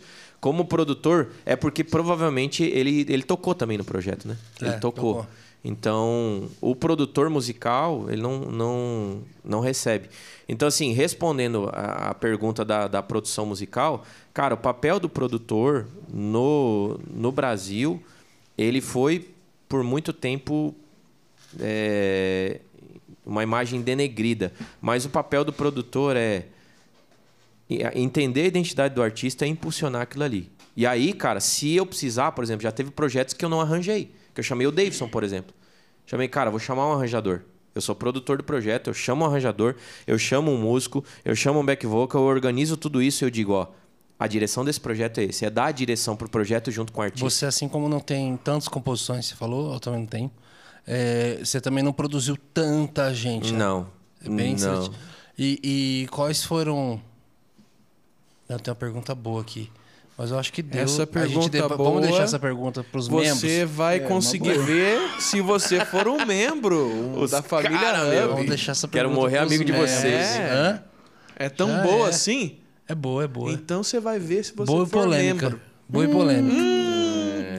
É Meus polêmica. amigos. Polêmica é só pro membro, então. Só pra membro. Então fechou. Já tem polêmica, pai. Polêmica maior ainda é só pra, pra membro. Explica o que, que é então, o membro, meus amigos. Fala aí, você que Medina. ainda não é um membro do nosso canal, não faz parte da família Hub, ao lado do botão inscreva-se tem ali o Seja Membros. Você vai ter, além de mais conteúdo de cada convidado, né, um, um hub maior, a gente vai responder a sua pergunta, a gente vai falar o seu arroba, a sua marca quando for fazer essa pergunta.